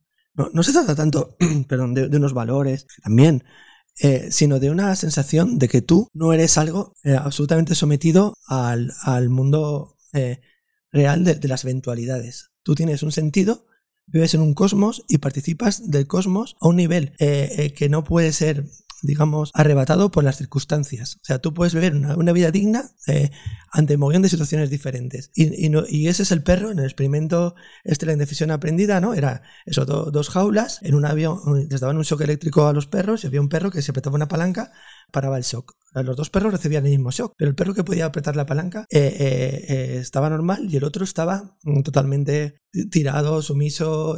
pues de alguna manera la, ficción a mí me, me permitió no es que ya yo pudiera evitar la catástrofe nuclear, pero yo era más que eso. Mi mundo era más que eso. Bueno, sé que no lo explicaba en absoluto bien. Te daba, te daba herramientas para poder me daba herramientas para seguir más adelante. Un más sentido allá. de la trascendencia, como, como, como bien ha dicho Gandhi, de la cada uno tiene su sentido de la trascendencia. Si tampoco se trata de, de, de que sea un relato para todos, pero esa trascendencia, esa conexión con lo trascendente, mejor que de una trascendencia abstracta diferente a una ajena a mí, es una, una conexión con, con, lo trascendente que supera cualquier eh, eventualidad histórica que me estén vendiendo en todas partes. Bueno, que sepáis que eso es más o menos lo que me está pasando a mí, porque el guion nos lo hemos pasado por el forro. por el forro. Por el forro, luego yo ya no sé ni por dónde vamos. pero, pero sí que me gustaría que hiciéramos un poco hincapié en, en las tres doctrinas que las hemos nombrado, pero igual valdría la pena explicarlos un poco así muy rápido, si sí, os parece sí. bien. Las tres sí, doctrinas. Esto solo por lo friki que es, eh, creo que vale la pena. Me parece muy interesante. Las tres doctrinas y cómo las vemos relacionadas, ¿no? Sí, exacto. Sí, eh, a ver, eh, es como un, como un, marco para todo, esta, todo esto de los grises que hemos hablado antes, ¿no? Entonces, una es la, la indefensión aprendida, que yo creo que se ha explicado bastante bien, y otra cosa es la, la doctrina del shock. La doctrina del shock la, la sacó un libro una periodista, creo que se llama Naomi Klein, y decía que eso, que desde el, creo que es el 2008, no sé, bueno, antes, es antes. Eh, las, digamos, los cataclismos, los, los eh, creo que nació a partir de un maremoto, bueno, cualquier situación catastrófica, como un paradigma del poder, ¿no? Que utiliza cualquier shock eh, para, para meter medidas que en otras circunstancias serían impopulares, pero que como la gente está en shock por, por eso que ha ocurrido, pues puede, puede poner esas medidas, porque es como el perro, eh, el perro que se ha quedado noqueado, ¿no? Por, por la indefensión, ¿no? Eh, esa, esa doctrina de la doctrina, esa, ese paradigma, pues eh, la, la, mujer lo sacó para eso y yo lo comentaba como, como algo bastante, que lo veo bastante presente. Ejemplo muy fácil. ¿Cuándo desapareció el COVID en España? Cuando Putin invadió Ucrania.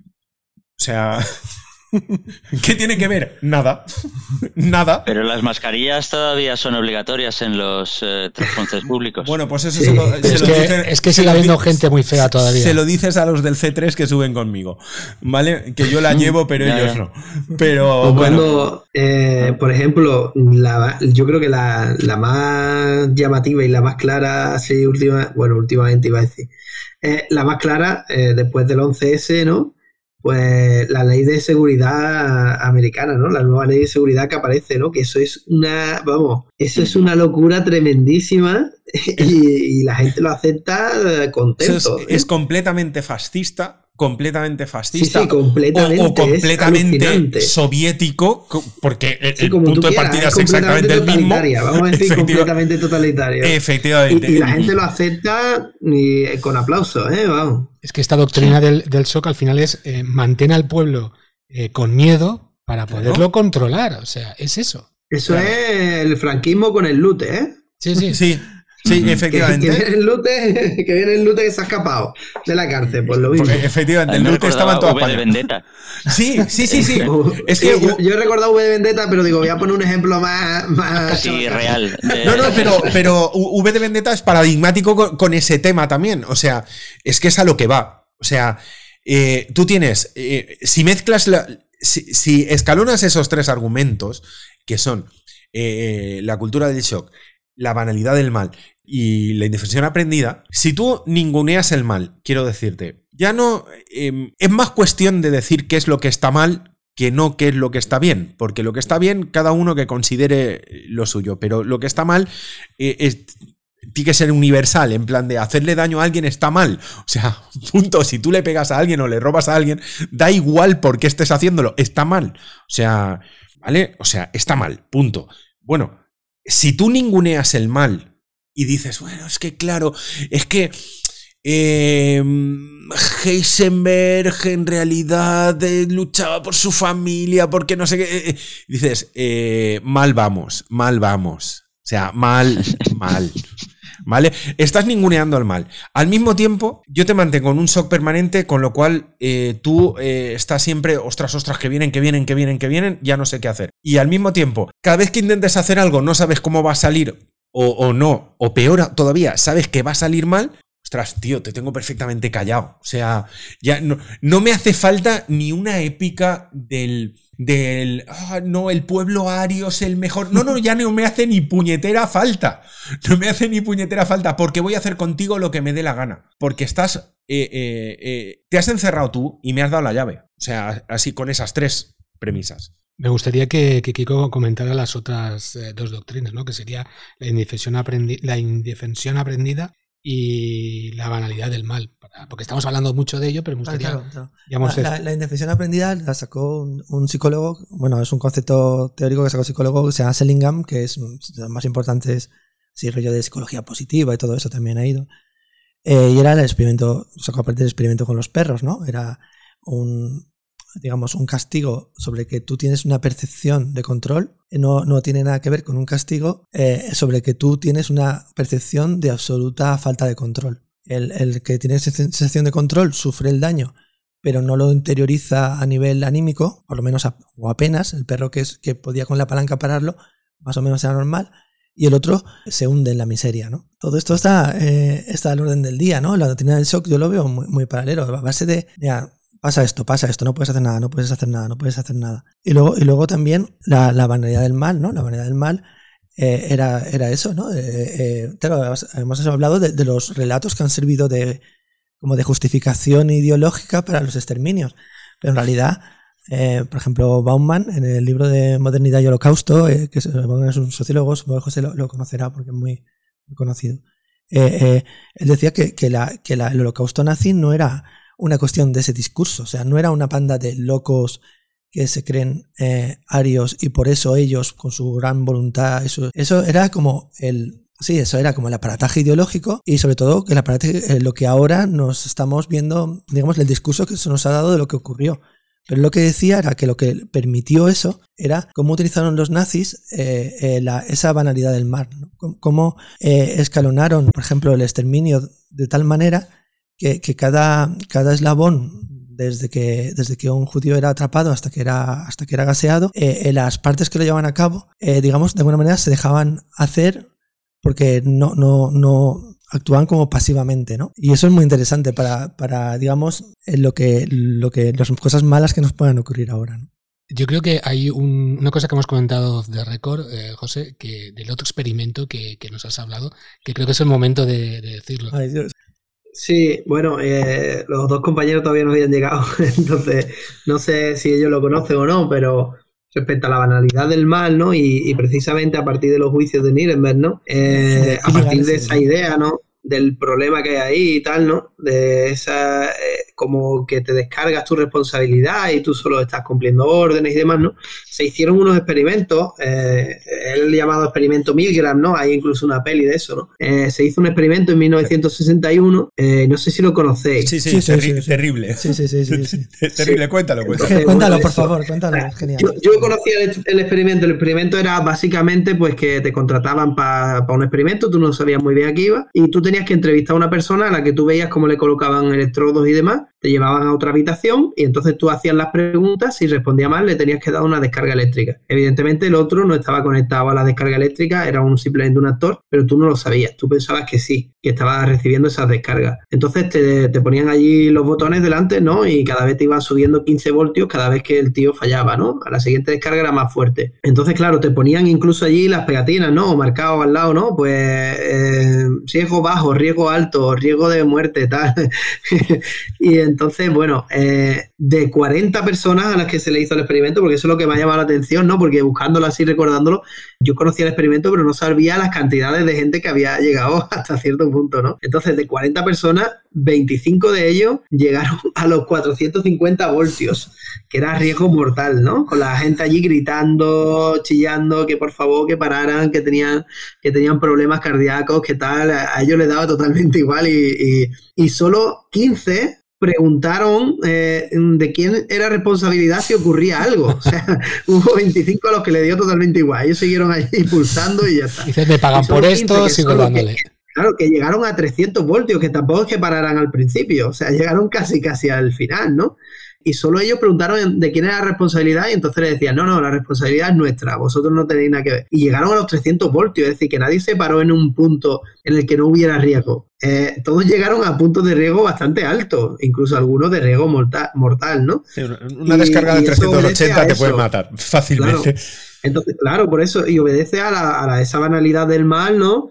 de, bueno, como no es responsabilidad mía, pues, pues me dejo llevar y ya está, ¿no? Que al respecto de esto, por ejemplo, en, el ejército español, por ejemplo, ¿no? Eh, y supongo que en casi todos los ejércitos ya, supongo que eso es, así, pero no lo sé, lo desconozco, pero en el ejército español es así. Si a ti te dan una orden que tú, que tú entiendes que es una orden ilegal, tu obligación es no cumplirla. ¿Para qué eh, aparece este tipo de cosas? Pues para prevenir eh, este tipo de, ¿no? de, de descarga de responsabilidad en la que tú dices que estás cumpliendo órdenes que tú no tienes ahí nada que ver, ¿no? No, no, si, si es algo ilegal, tú estás obligado a no hacerlo, a negarte a esa orden. Esto, viene también mucho de, los juicios de las juntas militares argentinas y de todos los intentos de, judicializar algunas dictaduras con lo, de la ley de obediencia de, de obediencia debida, que, que claro, mm. es a lo que se cogía todo el mundo de decir, no, no, a mí, a mí vino el teniente y me dijo que, que eh, disparara, yo disparé.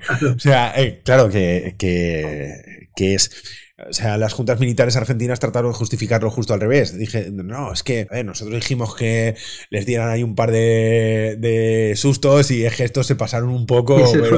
Se, se, les fue de las manos. Ah, pero, pero cuatro bueno. Muertos, cuatro muertos, cuatro muertos.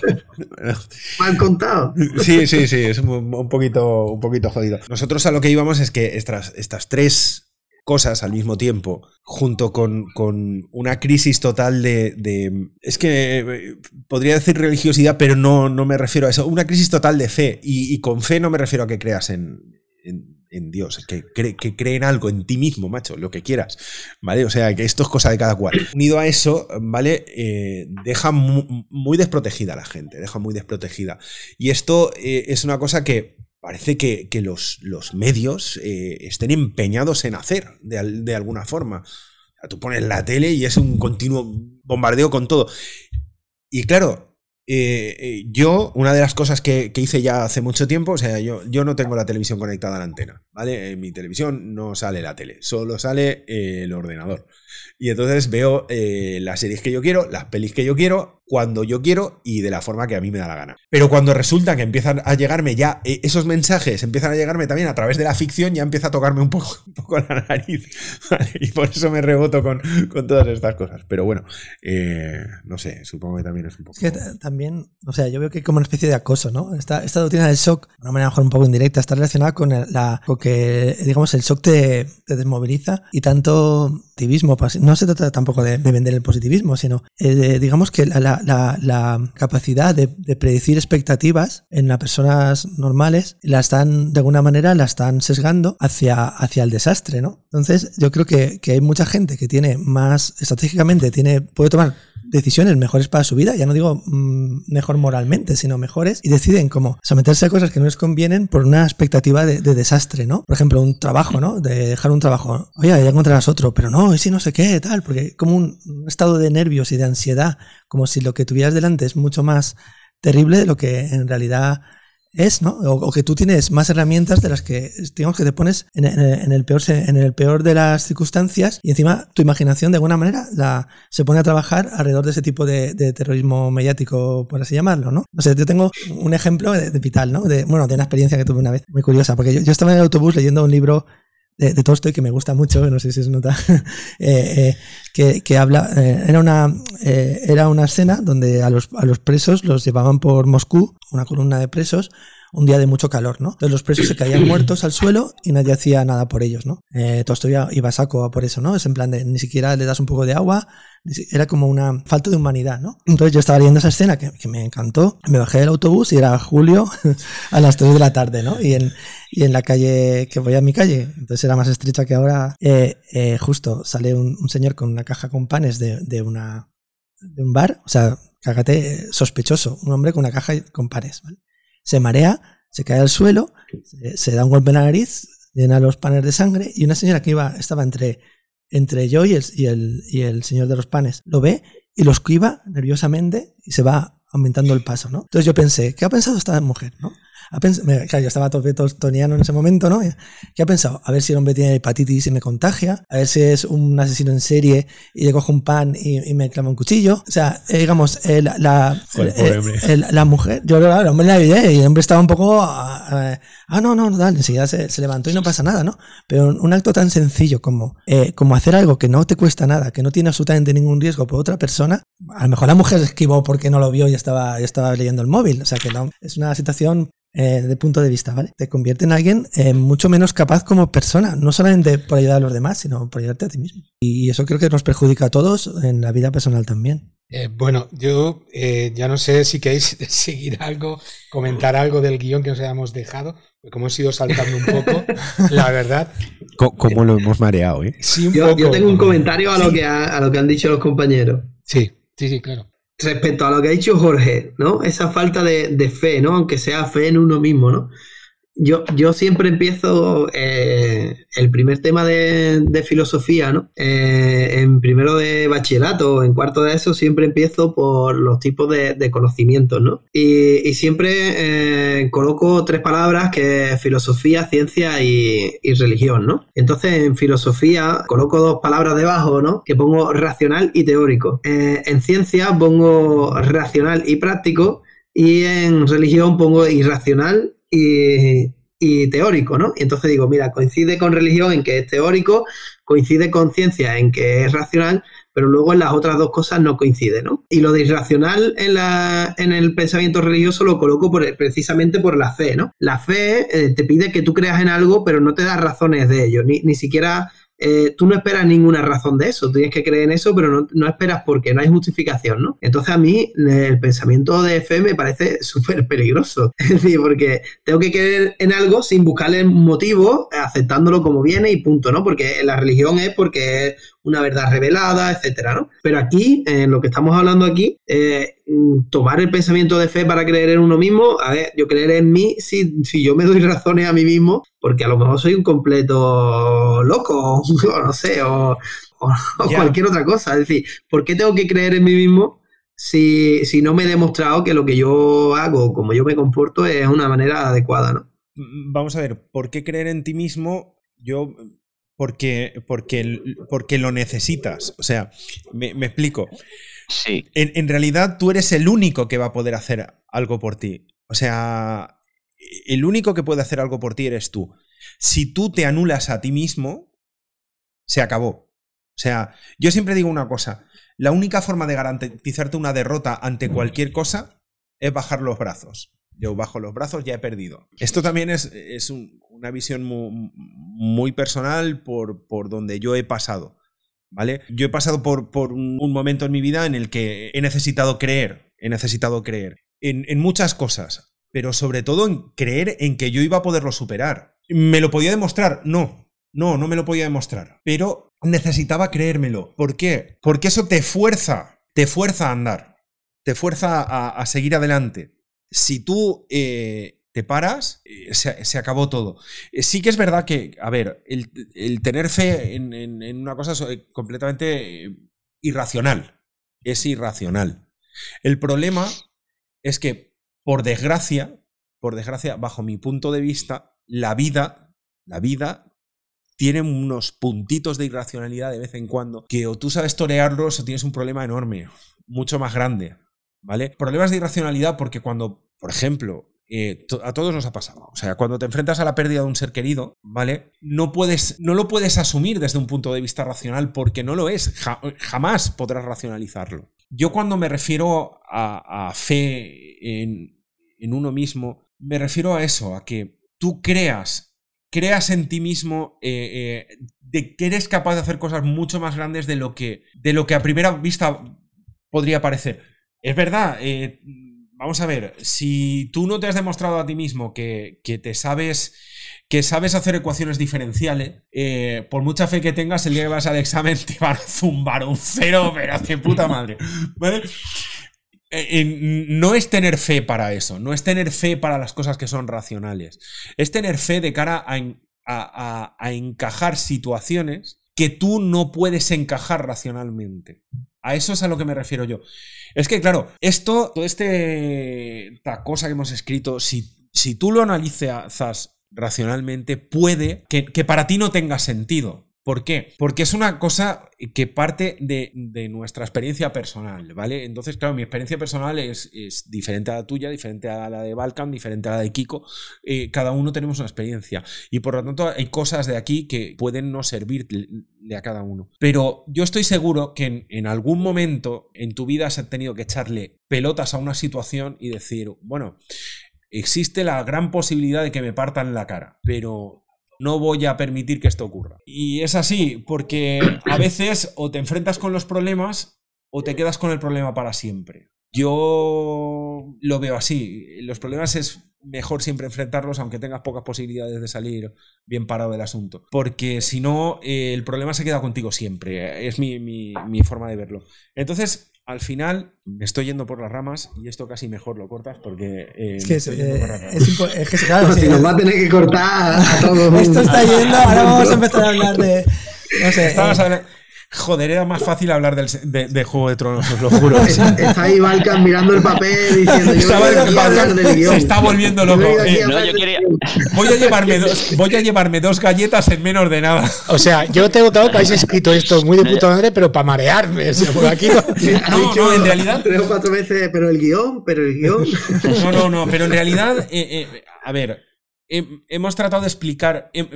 yo lo que he tratado es de explicar un poco esto y de explicar qué es lo que yo veía mal y, por qué acabo eh, con esa mal sabor de boca con Juego de Tronos. Pero me pasó con Juego de Tronos, me pasó con, con las tres primeras películas de, de, Star Wars, me pasó con The Walking Dead, ¿vale? The Walking Dead llega un momento en el que empiezan a crear personajes y te tiras tres episodios viendo un trasfondo de un personaje en plan de mira qué gatito más bonito, mira qué gatito más bonito, mira qué gatito más bonito he matado al gatito. Coño, ¿qué ha pasado? ¿Vale?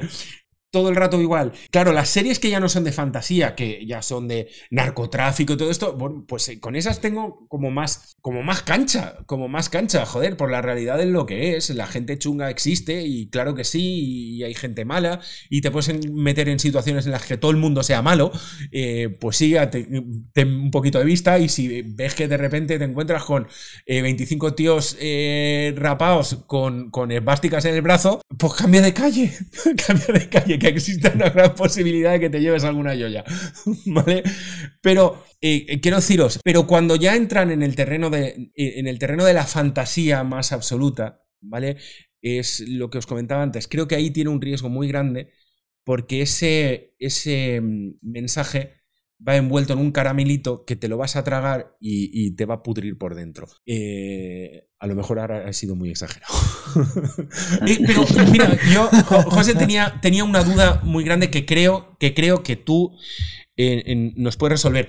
Y si la quieres resolver off the record, eh, no sé yo. Me, parece, me parece fantástico.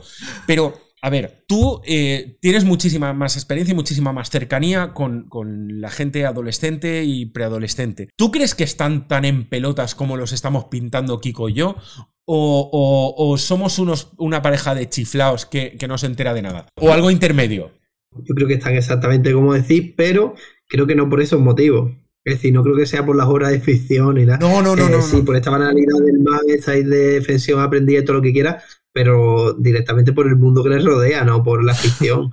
y luego yo no creo que la ficción ahí, es decir, ni siquiera creo que Juego de Tronos ande en ese, en ese movimiento, porque eh, la indefensión aprendía en Juego de Tronos. Bueno, mira a Arya, por ejemplo, que nos hemos centrado en ciertos personajes, pero Arya no, Arya hace lo que ella quiere y además consigue cosas. O mira a Samuel, por ejemplo. Eh, Samuel hace sus pequeñas cositas. Es decir, hay gente que consigue pequeñas victorias. Y entonces yo creo que se mueve en ese ámbito pues, moderno, sí, de las pequeñas narraciones, de las pequeñas victorias de, y, las grandes derrotas, pero al final esa es, o sea, esa es la historia, ¿no? Eh, pequeñas victorias pero grandes derrotas. Al final funciona así, ¿no? El mundo. Y yo no veo tan mal que, que nos, nos, haga un reflejo del mundo tan negativo. Yo creo que lo hace bastante realista, entre comillas, dentro de lo que es, ¿no? Que tiene que llamar la atención, que tiene que hacer grandes cosas, tal. Pero dentro de eso no creo que haga algo tan terrible. Y cuando yo lo leí la primera vez, digo, joder, tío, sí, sí, sí. Venga, voy a, ¿dónde tengo que firmar el manifiesto? Si esto es un manifiesto, ¿dónde lo firmo? Pero, pero luego me pongo a pensarlo y digo, tío, pero aquí está el peligro de, esos grandes relatos que, tanto te llaman y que tanto te mueven. Luego es peligroso y aquí tienes que andarte con, con, pies de plomo y tienes que tener cuidado con lo que estás pisando, ¿no? Eh, entonces, eh, te lanzo una pregunta así un poco más rara. Eh, sí, está, claro que los grandes relatos mm, épicos que llevaron a la Primera Guerra Mundial y todo eso, ¿no? Y, el, efecto que tuvieron negativo sobre la gente, ¿no? La, duda que tengo yo es, ¿esos grandes relatos no están ahora en nuestra ficción adecuados al mundo de ahora? Es decir, los futuros genocidios, si los hubiera, no, no tienen ninguna responsabilidad las ficciones que estamos viendo. O sea, y lo presente. Entonces, la, cuestión es esa, es como obra de ficción que eh, en sí, eh, vale, todo, eso, pero como panorama que aporta, eh, aporta pozo, ¿no? El, pozo que deja en general todo ese tipo de ficciones, eh, eh, no mm, hay motivos para, no digo ya ser pesimista, sino tener precaución ¿no? con esto, porque igual que los grandes relatos de, Somos los buenos mm, llevaron a eso, los grandes relatos de, eh, por así decir, la, arbitrariedad, las pequeñas victorias, las grandes derrotas, todo eso... No hay buenos. exacto, no hay buenos, no, no sé qué. todo eso para mí, a mi forma de ver personal, eh, eso es, eh, eso es la, la, banalidad del mal. Eso sirve, tomándolo como, como pozo para ideología, que, claro, es un poco que dices, no, tío, es una serie de ficción y ya está, vale. Pero si eso deja algún pozo, en general, ¿qué, qué pozo ha dejado a nuestra cultura? Sí, evidentemente eso es negativo, pero, pero ¿qué es más negativo? Esa, esa es la cuestión, no lo sé. ¿Qué es más negativo? Porque si tú analizas ahora, por ejemplo, la guerra que tenemos ahora mismo aquí entre Rusia y Ucrania, ¿no? Aquí cerca, entre comillas, cerca, no están vendiendo, ninguno de ellos vende el relato de las pequeñas victorias. Los dos venden el relato del gran metarrelato, los dos, porque Putin es un totalitario, un loco desquiciado y es un tío malísimo. Y yo soy el gran héroe que estoy aquí con mi camiseta militar, ¿no? Eh, que a saber dónde estoy, pero bueno, estoy aquí con mi camiseta militar, estoy limpito, por lo que sea, porque no estar en un sitio muy chungo, y, estoy aquí eh, moviendo las conciencias de Europa para que nos apoyen, ¿no? Pero soy yo el, que, el que ha convertido a todos mis civiles en militares para que así los rusos que han invadido mi país los puedan matar abiertamente porque encima van desarmados, los puedan matar abiertamente sin que nadie les diga que están matando civiles. Pero entonces baja los brazos, eh, eh, como, como diría... No, no, no, para nada, no, pero de bajar los brazos a obligar a los demás a levantar los brazos, hay un camino muy grande. Es decir, tú tienes tu ejército, defiéndete con tu ejército, tú no tienes que obligar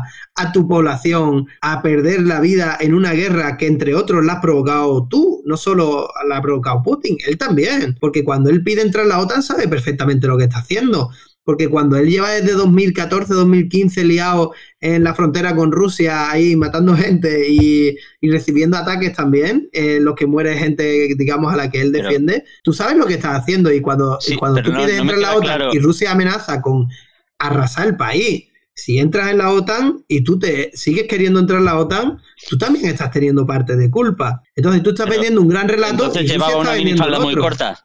Llevaba una minifalda, que, llevaba una minifalda muy corta. No, no, no, no, para nada. No, no, no, no, si no es eso. No es eso. Lo que digo es, eh, tú estás vendiendo el relato de que el otro tío es un pirata o tal, no sé qué, y el otro está vendiendo el relato de que tú estás apoyando a los neonazis y tal, a matar gente que quieren ser rusos. Es decir, que, que los dos están, usando el metarrelato. Y ninguno de los dos es bueno y ninguno de los dos es el gran monstruo. Es decir, los dos tienen sus cosas malas. Uno está haciendo cosas malas y el otro también invadir un país es terrible, pero obligar a tu población sin armarla y sin nada, obligarla a de repente quedarse encerrado en ese territorio que sabes que va a ser arrasado, también es terrible. A mí eh, la equidistancia eh, No, no, equidistante no es. No, no, no. Yo totalmente comprometido en contra de los dos. Es decir, equidistancia no es. No es decir, ninguno es. claro, no, no, los, dos, los dos son igual de malos. Los igual dos son igual de malos. Igual no, pero igual no, pero los dos son malos, los dos están actuando mal porque uno está arrasando un país y el otro está obligando a la gente a quedarse en ese país para ser arrasado. Es que, es que, muy,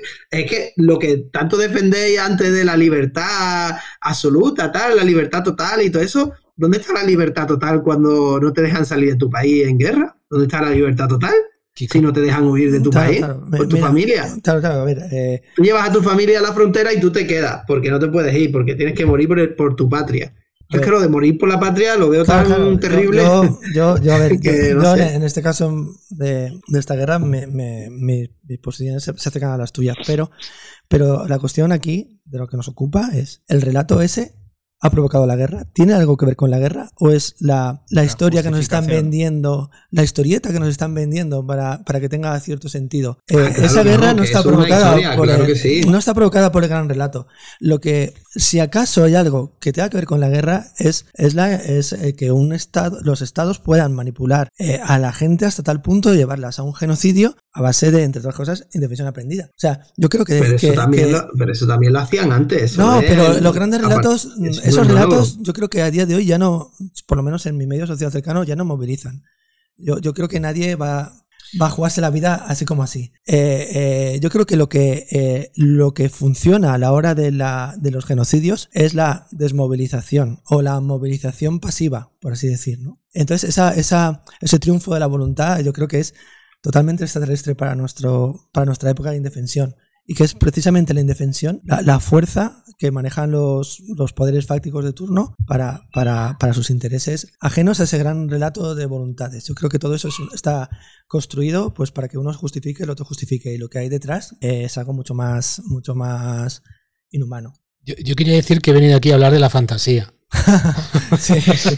Sí, era un ejemplo y se nos va de las manos. Sí, Sí, sí, sí, Bueno, sí. hemos hablado de. Bueno, No, está, está bien, está bien, oye, chicos, está muy bien. Y- Hay, ah, eh, eh, hablando de fantasía, hay una gran frase en, en- de Gerard de, de Rivia que dice algo así como: No hay mal grande no hay- eh, y no hay mal pequeño. El mal es el mal.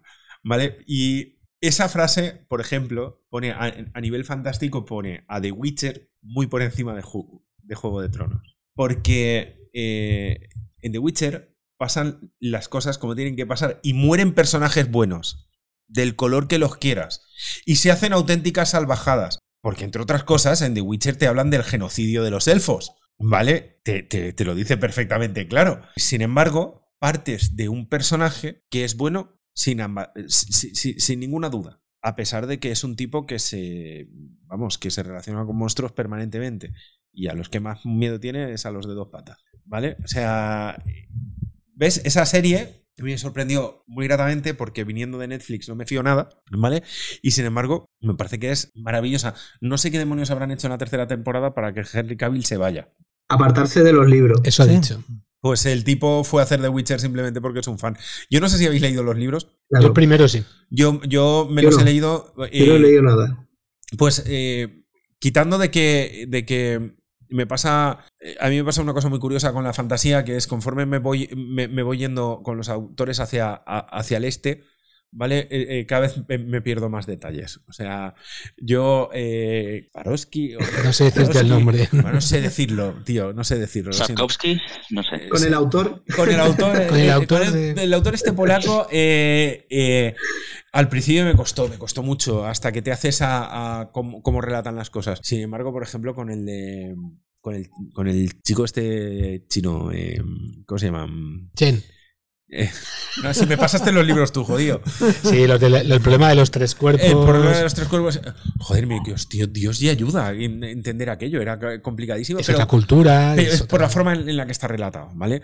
Eh, sin embargo, el tipo, tipo este polaco hace, hace una fantasía maravillosa, o sea, maravillosa, o sea, me alucinó. Porque además yo venía de leerme eh, Juego de Tronos y de leerme la, la- esta del nombre del viento que, que- que nos tiene ahí colgados de- como 10 años ya, me, me voy a hacer más viejo todavía de lo que soy, antes de que el hombre saque el último libro. A ver si sale ya. A ver si es verdad.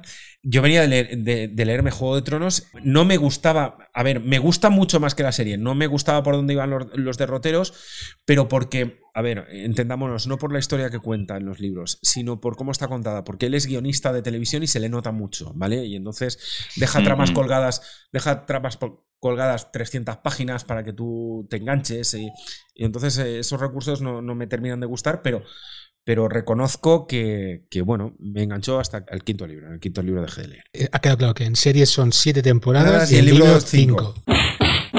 Sí, yo vale. veo siete temporadas de series dándole cancha y después ya de- de- decido si son buenas o malas Vale. y después eh, leo cinco libros, máximo no. Vale, vale. Máximo cinco. Yo leo cinco páginas. ¿eh? Sí, es que tú tienes más criterio. Yo, yo hasta el quinto libro, hasta que no me he tra- tragado 5.000 páginas, no puedo decir, "No, pues me gusta, no me gusta. Y si, y si. Y si, y si mejora después, claro. Por eso después cuando hay una subversión de las expectativas, eh, me quedo tan jodido, porque claro, yo me he leído 5.000 páginas, cabrones. o sea. Pero bueno, eh, quitando de eso, eh, el, el señor este polaco me hizo reconciliarme un poquito con la, con la fantasía porque me gustó muchísimo más. Al al fin y al cabo, todos son modas, o sea, eh, son recursos eh, para contar historias. eh, vamos a ver cosas diferentes, nuevas y, y, no sé, un post post moderno. Pasemos a los epílogos, si quieres. Porque como en los epílogos parece que, que estamos de acuerdo en dos y en el tercero no. Venga, pues Eh, pasemos, a los epílogos. Eh, aquí tenemos el primero. La psicología. Joder. La psicolo- psicologización Psicologización. de los cuentos de hadas. Exacto, eso quería decir yo. Bueno, esto, esto es. eh, esto se, voy a dejar que lo cuente Kiko, que, Sí, bueno, que es, es más es- es anecdótico, ¿eh? Igual vuestra perspectiva es muy diferente, porque... Pero vamos, yo tengo una hija muy pequeña, no, no pequeña, muy pequeña, ¿vale? De, de seis años, ¿no? Sí, para los 10 ya la cosa mejora mucho. Y cuando tenía cinco o así, cuatro años y pico, le, le- bueno, me encantan las historias y me encantan los cuentos y tiene un millón de cuentos, pero veía que casi todos los cuentos eran eh, como diría yo, psicologi- psicologizantes, ¿no? Era como una especie de autoayuda para niños. Ejemplo, una niña que es una zorrita niña, eh, eh, no quiere, o sea, se ha enfadado con su madre porque su madre eh, no le deja que una amiguita duerma en casa y entonces no le deja darle un besito de buenas noches, no le deja leer el cuento, quiere que lo lea su papá zorrito y al final la mamá zorrita sube y le dice, ay, es que estaba cansada, mañana ya hablaremos sobre lo de que venga tu amiga. Ya sí que le deja darle el besito. ¿Eso es un cuento? Bueno, es un tipo de cuento, o sea, yo no tengo nada en contra de eso, pero me pasa un poco como con lo otro, ¿no? Que es tan bestial. Un día fui a una, librería enorme de cuentos de, Valencia a buscar. Mi intención era sencilla, yo, me lo planteé de entrada. Un libro, un cuento, tipo los de los cuentos clásicos, con, con una aventura, con magia, trama, lo que sea, que, que- se resolviera, que no fueran los cuentos clásicos. Y a lo mejor es algo que me pasa a mí individualmente y, y, bueno, hay un mogollón de cuentos. Si hay algún lector que me, me, me a un oyente que me comente títulos sería genial. Pero fui a la librería con tropecientos mil cuentos y los cuentos para su edad o eran los clásicos o eran así, o eran eso, pues de un, ratoncito que tiene miedo a la oscuridad y con una linterna enfoca lo que hay en la oscuridad, cosas de ese estilo. Entonces lo hablé con la chica de, la tienda. Le costó entenderme, porque claro, ella me sacaba los clásicos y decía, no, ya, pero esos cuentos ya, ya los he leído, algo mm, diferente, moderno, habrá un montón de gente que... Y lo que me dijo ella, ella me dijo así, me dijo, ah, no, eso ya no se hace. Eso hoy en día no se hace, porque es que los cuentos para los niños de esta edad, como los compran los padres, los padres quieren, quieren esto, pero ya no hay historias de esas. Entonces me, llamó la atención, ¿no? Porque eh, eh, los cuentos con cierta, eh, llamémosla épica, tienen como una forma de relacionarse con, eh, con cosas que están relacionadas con, con, la, con el mundo, ¿no? A un nivel como simbólico. Mi nena tiene, tiene sueños con cosas riquísimas y cosas... O sea, ellos tienen una conexión con lo que ocurre o con lo que hay a su alrededor muy, muy profunda. Y la, y la fantasía, eh, como hizo Tolkien con, con nosotros, en mi opinión, claro, eh, le, le- le da herramientas para, para lidiar con esas, con esas cosas que a esa edad se manifiestan de una forma muy, muy simbólica, ¿no? Los cuentos también me parecen muy importantes, ¿no? Y también siento que hay una carencia a nivel, digamos, a nivel de, de cultura global. A lo mejor es mi percepción porque no he tenido la suerte de dar con ese tipo de, de obras. Yo creo que también que esto se une también un poco al exceso eh, de protección y de seguridad que le dan eh, a los críos de ahora. Justamente lo digo yo, que creo que de los que estamos aquí es el único que no tiene niños, pero, pero por lo que veo desde fuera, por lo menos, yo a veces flipo, ¿eh? o sea, eh, yo recuerdo antes, o sea, el niño hace algo mal, enseguida va el padre a lo mejor a ver, habla con el profesor, eh, qué es lo que le está diciendo a mi hijo, qué es lo que está eh, enseñándole a mi hijo. No, en nuestra época no, en nuestra época lo primero que hacía el profesor, más yo recuerdo uno, lo tenga donde tenga que tenerlo, un profesor que se llamaba Don Enrique, que tenía un anillo aquí, que vamos, que el sello, el sello del anillo yo os aseguro que nuestro compañero Scori tiene en la cabeza, si lo rapas, seguro que tiene varios puestos. O sea, tiene, tiene la forma del sello de las veces que le pegaba. Y cuando nuestros padres iban a hablar con él, lo primero que hacía era darte una hostia y luego le pregunta al profesor, ¿qué ha hecho? Eso, eso ha cambiado completamente. Eso un, poco resume un poco la, la, eh, la, sobreprotección que creo que hay ahora eh, sobre, sobre los críos. No sé si estoy equivocado o lo estoy viendo de una manera, como lo veo desde fuera, lo estoy viendo un poco exagerado. Pero bueno, igual posiblemente José me pueda decir algo al respecto. Tal cual, eh, tal cual lo que dices, tío. Es decir, antes era indefensión y ahora sobreprotección. Sí, sí, sí. Eh, sí, es cierto, pero luego eh, es verdad que, que, este tipo de cuentos son lo que hay ahora, ¿no? Y, es decir, ese tipo de cuentos, ¿no? Que, que lo que intentan es enseñar, ¿no? Eh, más que distraer o lo que sea, ¿no? Es enseñar, aunque los cuentos clásicos también buscaban dar un mensaje, ¿no? Siempre, pero también buscaban la, la diversión, la distracción eh, ahí en medio, ¿no? Y ahí estaba la fantasía esa que, que, que comenta el compañero Kiko, ¿no? Y que, que yo veo ahí el paralelismo claro eh, con, con, lo que estamos hablando de, de, la fantasía para adultos o para jóvenes o lo que sea, ¿no? Es decir, que tú ves que el problema es que ocurre eso, ¿no? Que, te están dando unos mensajes demasiado literales y no te dejan nada a la imaginación, ¿no? O a tú construirte lo que, lo que tú crees que está bien o mal a partir de ahí, es decir, hacerlo por ti mismo, ¿no? Eh, lo que me hace mucha gracia es que este tipo de cuentos que intentan enseñar a los pequeños, lo que hacen es, como dice el compañero, pues darle lo literal, ¿no?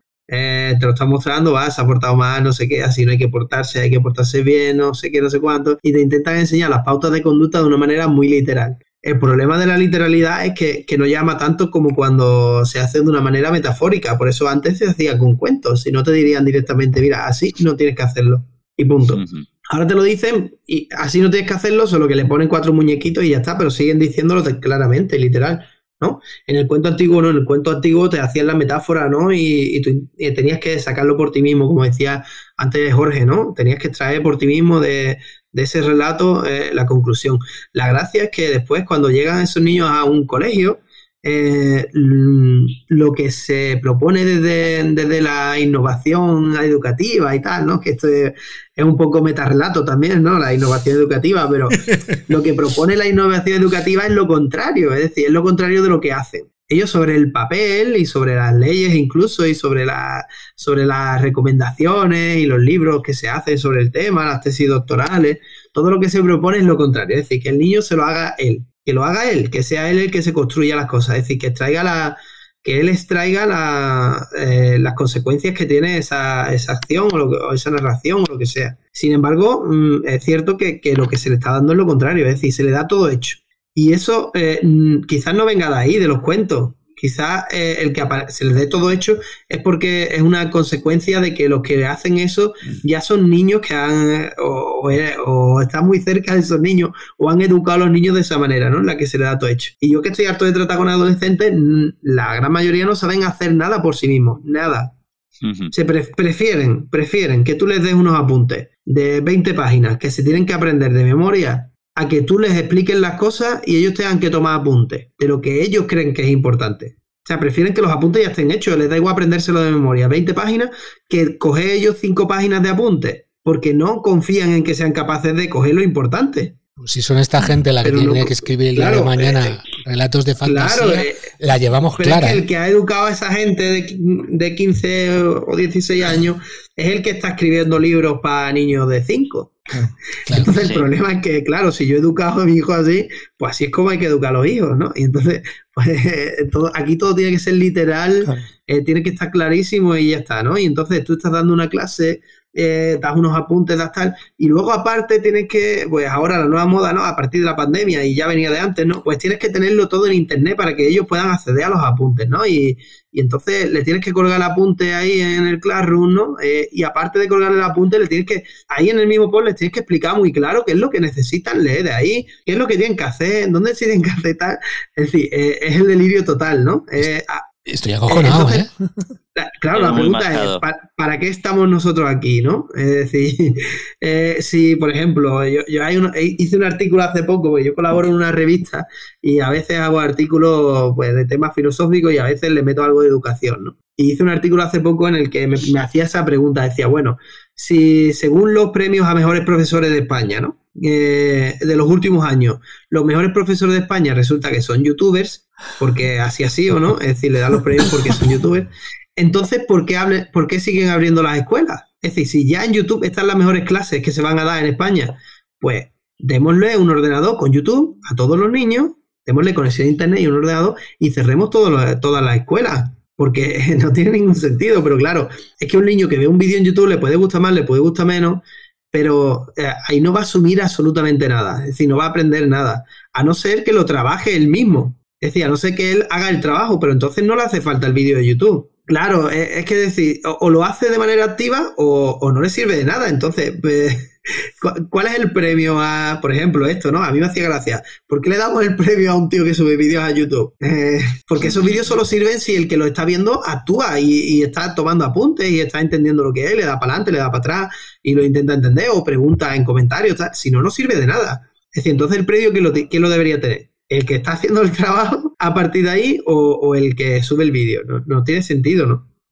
Sí, sí. Totalmente. No sé, yo qué sé, eh, a veces yo me pierdo por Hombre. las ramas, pero No, No, no. ¿Ves? eh, E- es Eso un poco, eh, yo creo que va con eso directamente, es decir, estamos desde pequeños ya con los cuentos, pero luego seguimos igual, es decir, decimos que lo hagan todo por sí mismos, que si hasta la autoevaluación que se tienen que hacer ellos, se tienen que evaluar ellos mismos y tienen que hacer coevaluación de los compañeros y tienen que, eh, eh, hay una de las competencias, ¿no? Y que te piden que es la de aprender a aprender, que dices tú, "Vea, vea, por favor, no puedes aprender a aprender. No. Eso no tiene ningún sentido, ¿no? Eso se aprende aprendiendo, tal cual. Pero es, es delirante, ¿no? Pero dices tú, vale, si tú estás, mm, si tú lo que quieres es el trabajo autónomo, que aprendan por ellos mismos, que ellos mismos aprendan a aprender, ¿por qué hay que dárselo todo hecho? Porque eso, hace- eso consigue lo contrario. Justo. consigue que la autonomía sea cero y lo que te encuentras en cualquier instituto de España, o por lo menos por lo que yo pasaba, es que no hay ninguna autonomía. No hay Eso- ninguna autonomía. A eso me refería yo antes cuando te decía que el, el discurso mascao, cuando tu padre te dice una cosa, cuando tu profesor te, te otra, va a depender de muchísimas cosas. Ese aprendizaje metafórico del que yo hablaba, que, entra mejor desde la ficción, es que eh, eh, si, claro, eh, lo que tú dices es, bien cierto, o sea, no están así por la ficción, están así porque todo, todo está así, in- incluida la ficción, es el problema. Es que, claro, nosotros nos planteábamos, coño, ¿cómo pueden estar deprimidos estos, estos chavales si su expectativa de- de vida es 50 veces mejor que la nuestra? Si nosotros, el mundo podía volar en, en, en cero coma y ellos... eh, tú hablas ahora a la, gen- a la gente de, un- de una guerra nuclear y dices, no, bueno, pero es que no, eh, todos son con muchos, con muchos matices, con vale, vale, vale, vale. O sea, no, no esperamos una destrucción total del, del- del planeta. Coño, ¿por qué cojones estáis tan deprimidos? Claro, todo es deprimente, pero es que si encima todo es deprimente y la fantasía que me lleva también, pues ya apaga y vámonos, tío. O sea, Yo tengo una respuesta también a eso. Eh, ¿Por qué están tan deprimidos? ¿Cuántas, ¿Cuántas veces te has aburrido tú durante tu adolescencia? pocas, muy pocas. Ninguna. No, pe- Pocas, muy Pero pocas. ¿cuántas veces te has enfrentado a una situación de aburrimiento y tú la Pero eso es- solucionabas? eso es otra. Hay que aprender a Claro. aburrirse. Y, con, con Es que ellos no saben. los no móviles, nunca. internet y todas las redes sociales ya no es posible. Ellos no se han aburrido nunca. Entonces, cuando llega el momento en que se aburren, y cuando digo aburre, me refiero a que no han encontrado nunca un momento sin sentido. Y cuando lo han encontrado, alguien les ha dado el sentido desde fuera. Ha dicho, toma el móvil. Sí, o sí, toma sí, esto, sí, sí. o toma tal. Mira, yo Eh, entonces, eh, ellos no han tenido que buscar qué hacer. Es decir, ¿qué hago? En ningún momento se han preguntado, ¿qué hago ahora? ¿No? Ya lo tengo dado. Ya sé lo que tengo que hacer. ¿Qué tengo que hacer? Pues no tengo absolutamente nada que hacer. Trae para acá el móvil, trae para acá esto, trae para acá lo otro. Y ya está. No Pues sí. saben enfrentarse a, a lo, a lo negativo. Y yo, bueno, volviendo a lo de los cuentos y todo eso, ¿no? Es que encima luego es el contraste, porque pasas de la absoluta, absoluta tutela de, tus padres a, la, doctrina del shock. Eh, entonces estás absolutamente indefenso a la hora de lidiar con, con- con los shocks que te van a llegar. Y yo creo que eso tiene, tiene que tener un, consecuencias psicológicas. O sea, ellos tienen que tener dificultades a la hora de lidiar con las cosas, ¿no? Yo, cuando mi nena tiene una pesadilla, yo le digo, pero Tara, eso, mira, eso es cosa de tu imaginación, está en tu imaginación.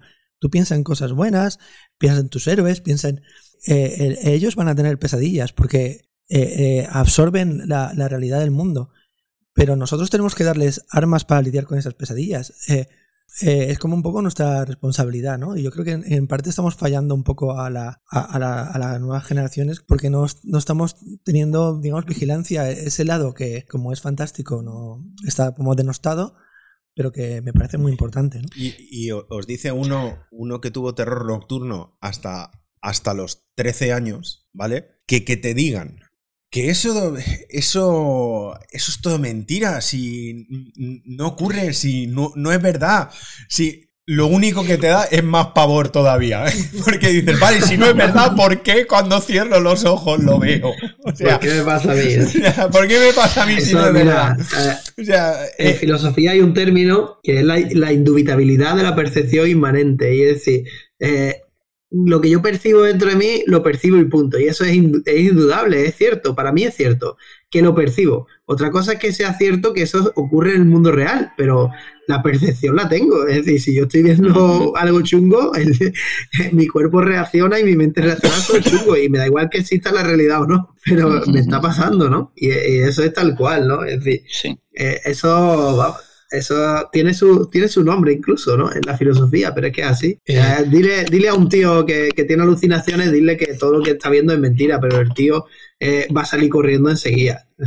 da igual lo que tú le digas. Estará en la realidad o no, pero él lo está viendo y por si acaso va a correr. Sí, sí, yo he, tenido la, suerte, la suerte, y digo la suerte porque he, podido conversar con ellos tranquilamente de, de poder conversar con, con, algún enfermo de esquizofrenia cuando ellos están lo suficientemente serenos como a distinguir la, la, realidad de, de, lo que ellos ven. Te dicen que es absolutamente terrorífico, porque en ese momento ellos no pueden distinguir una cosa de la otra. Y dices, joder, tiene que ser acojonante. Igual que tiene que ser acojonante para una persona de Alzheimer despertarse un día y verse rodeado de gente que no conoce, coño. O sea, eh, que es muy duro para los que viven alrededor de él. Sí, pero para esa persona, tiene que ser terrorífico, coño. O sea, tú que, todos los días te despiertas en la cama con un señor que no conoces. Tócame los huevos. Pasemos al epílogo 2, chicos. Sí, antes, eh, gracias. a modo de colofón, eh, esa necesidad de la épica en un escenario preapocalíptico un tanto deprimente, ¿no? hay una, un informe, eh, creo que muy interesante. Sí, bueno, bueno, en general, ¿no? el uso de, de ansiolíticos y todo eso, en, España es exagerado, ¿no? Yo leí que, el último informe de la, de la Junta Internacional de Fiscalización de Estupefacientes, ¿vale? Decía que España encabeza el consumo mundial eh, de ansiolíticos lícitamente, ¿no? Hipnóticos y sedantes. Y decía que eh, supera las 91 dosis diarias por cada mil habitantes. Pues mencionaba, ¿no? el, la, eh, la, la, el paisaje deprimente, ¿no? Estamos en, una, eh, en, una sociedad donde mucha gente necesita buscar el apoyo en, sustancias para, para, y ahí estamos hablando de, lo, de lo que está controlado. sí, sí, sí, sí, están controladas. imagínate las, salidas... que están controladas son un 10% de la población, las que no están controladas suma.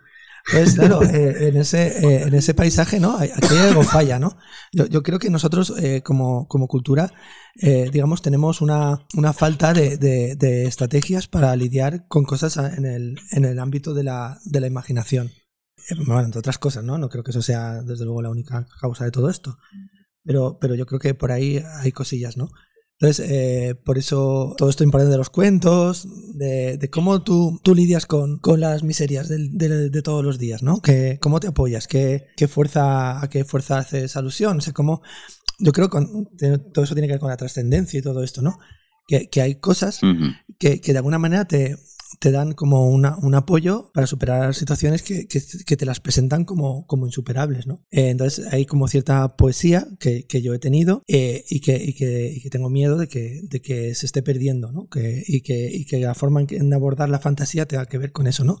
Que el típico eh, señor mayor gris, ¿no? Que cuando yo era chaval decía, joder, este hombre, ¿no?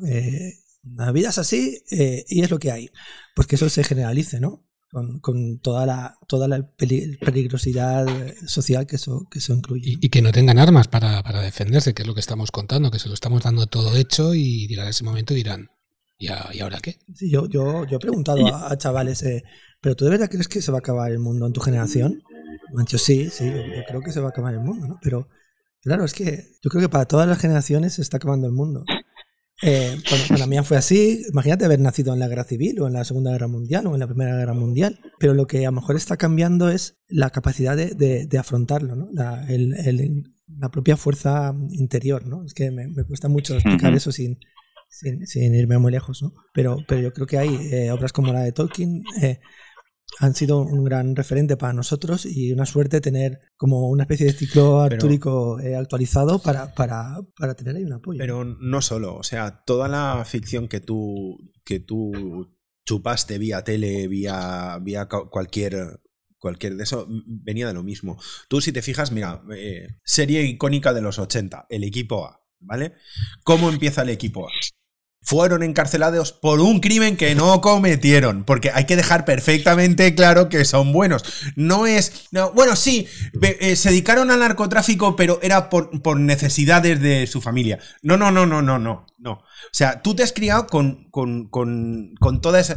Y luego, a ver, es una serie que da risa, yo lo, lo entiendo, o sea, unos inventos paranormales en los que lanzas coles y, derrotas a un ejército. Disparas con ametralladoras miles de balas y no matas a nadie. Nunca, nunca porque son los buenos, ¿vale? Que, que, que puedes resultar infantiloide, que lo tenemos claro, lo tenemos claro. Pero da un mensaje, Walking Dead no es Breaking Bad, no es The Shield y no es eh, mm, Lo Soprano, ¿vale? En el que tú empatizas con un tipo que en realidad se dedica a hacer cosas muy chungas. Claro, eh, el tema ya es eso, o sea, no, ya tanto entrar en el, tema de los valores, que, también tiene lo suyo, sino en, eh, el tema de, lo que es lo, la, la, fantasía como una especie de mitología personal, ¿no? Hay, unos, unos autores que se llaman Wuming, eh, que, que, son anónimos, que es de cultura libre y, todo, y toda esa historia, ¿no? Que hicieron una novela Q, mira, aquí está. Entonces ellos decían que las historias son hachas que, que hay que desenterrar, que hay una, como una mitología viva en que cada persona que, que hace una historia eh, enriquece esa mitología de alguna manera, ¿no?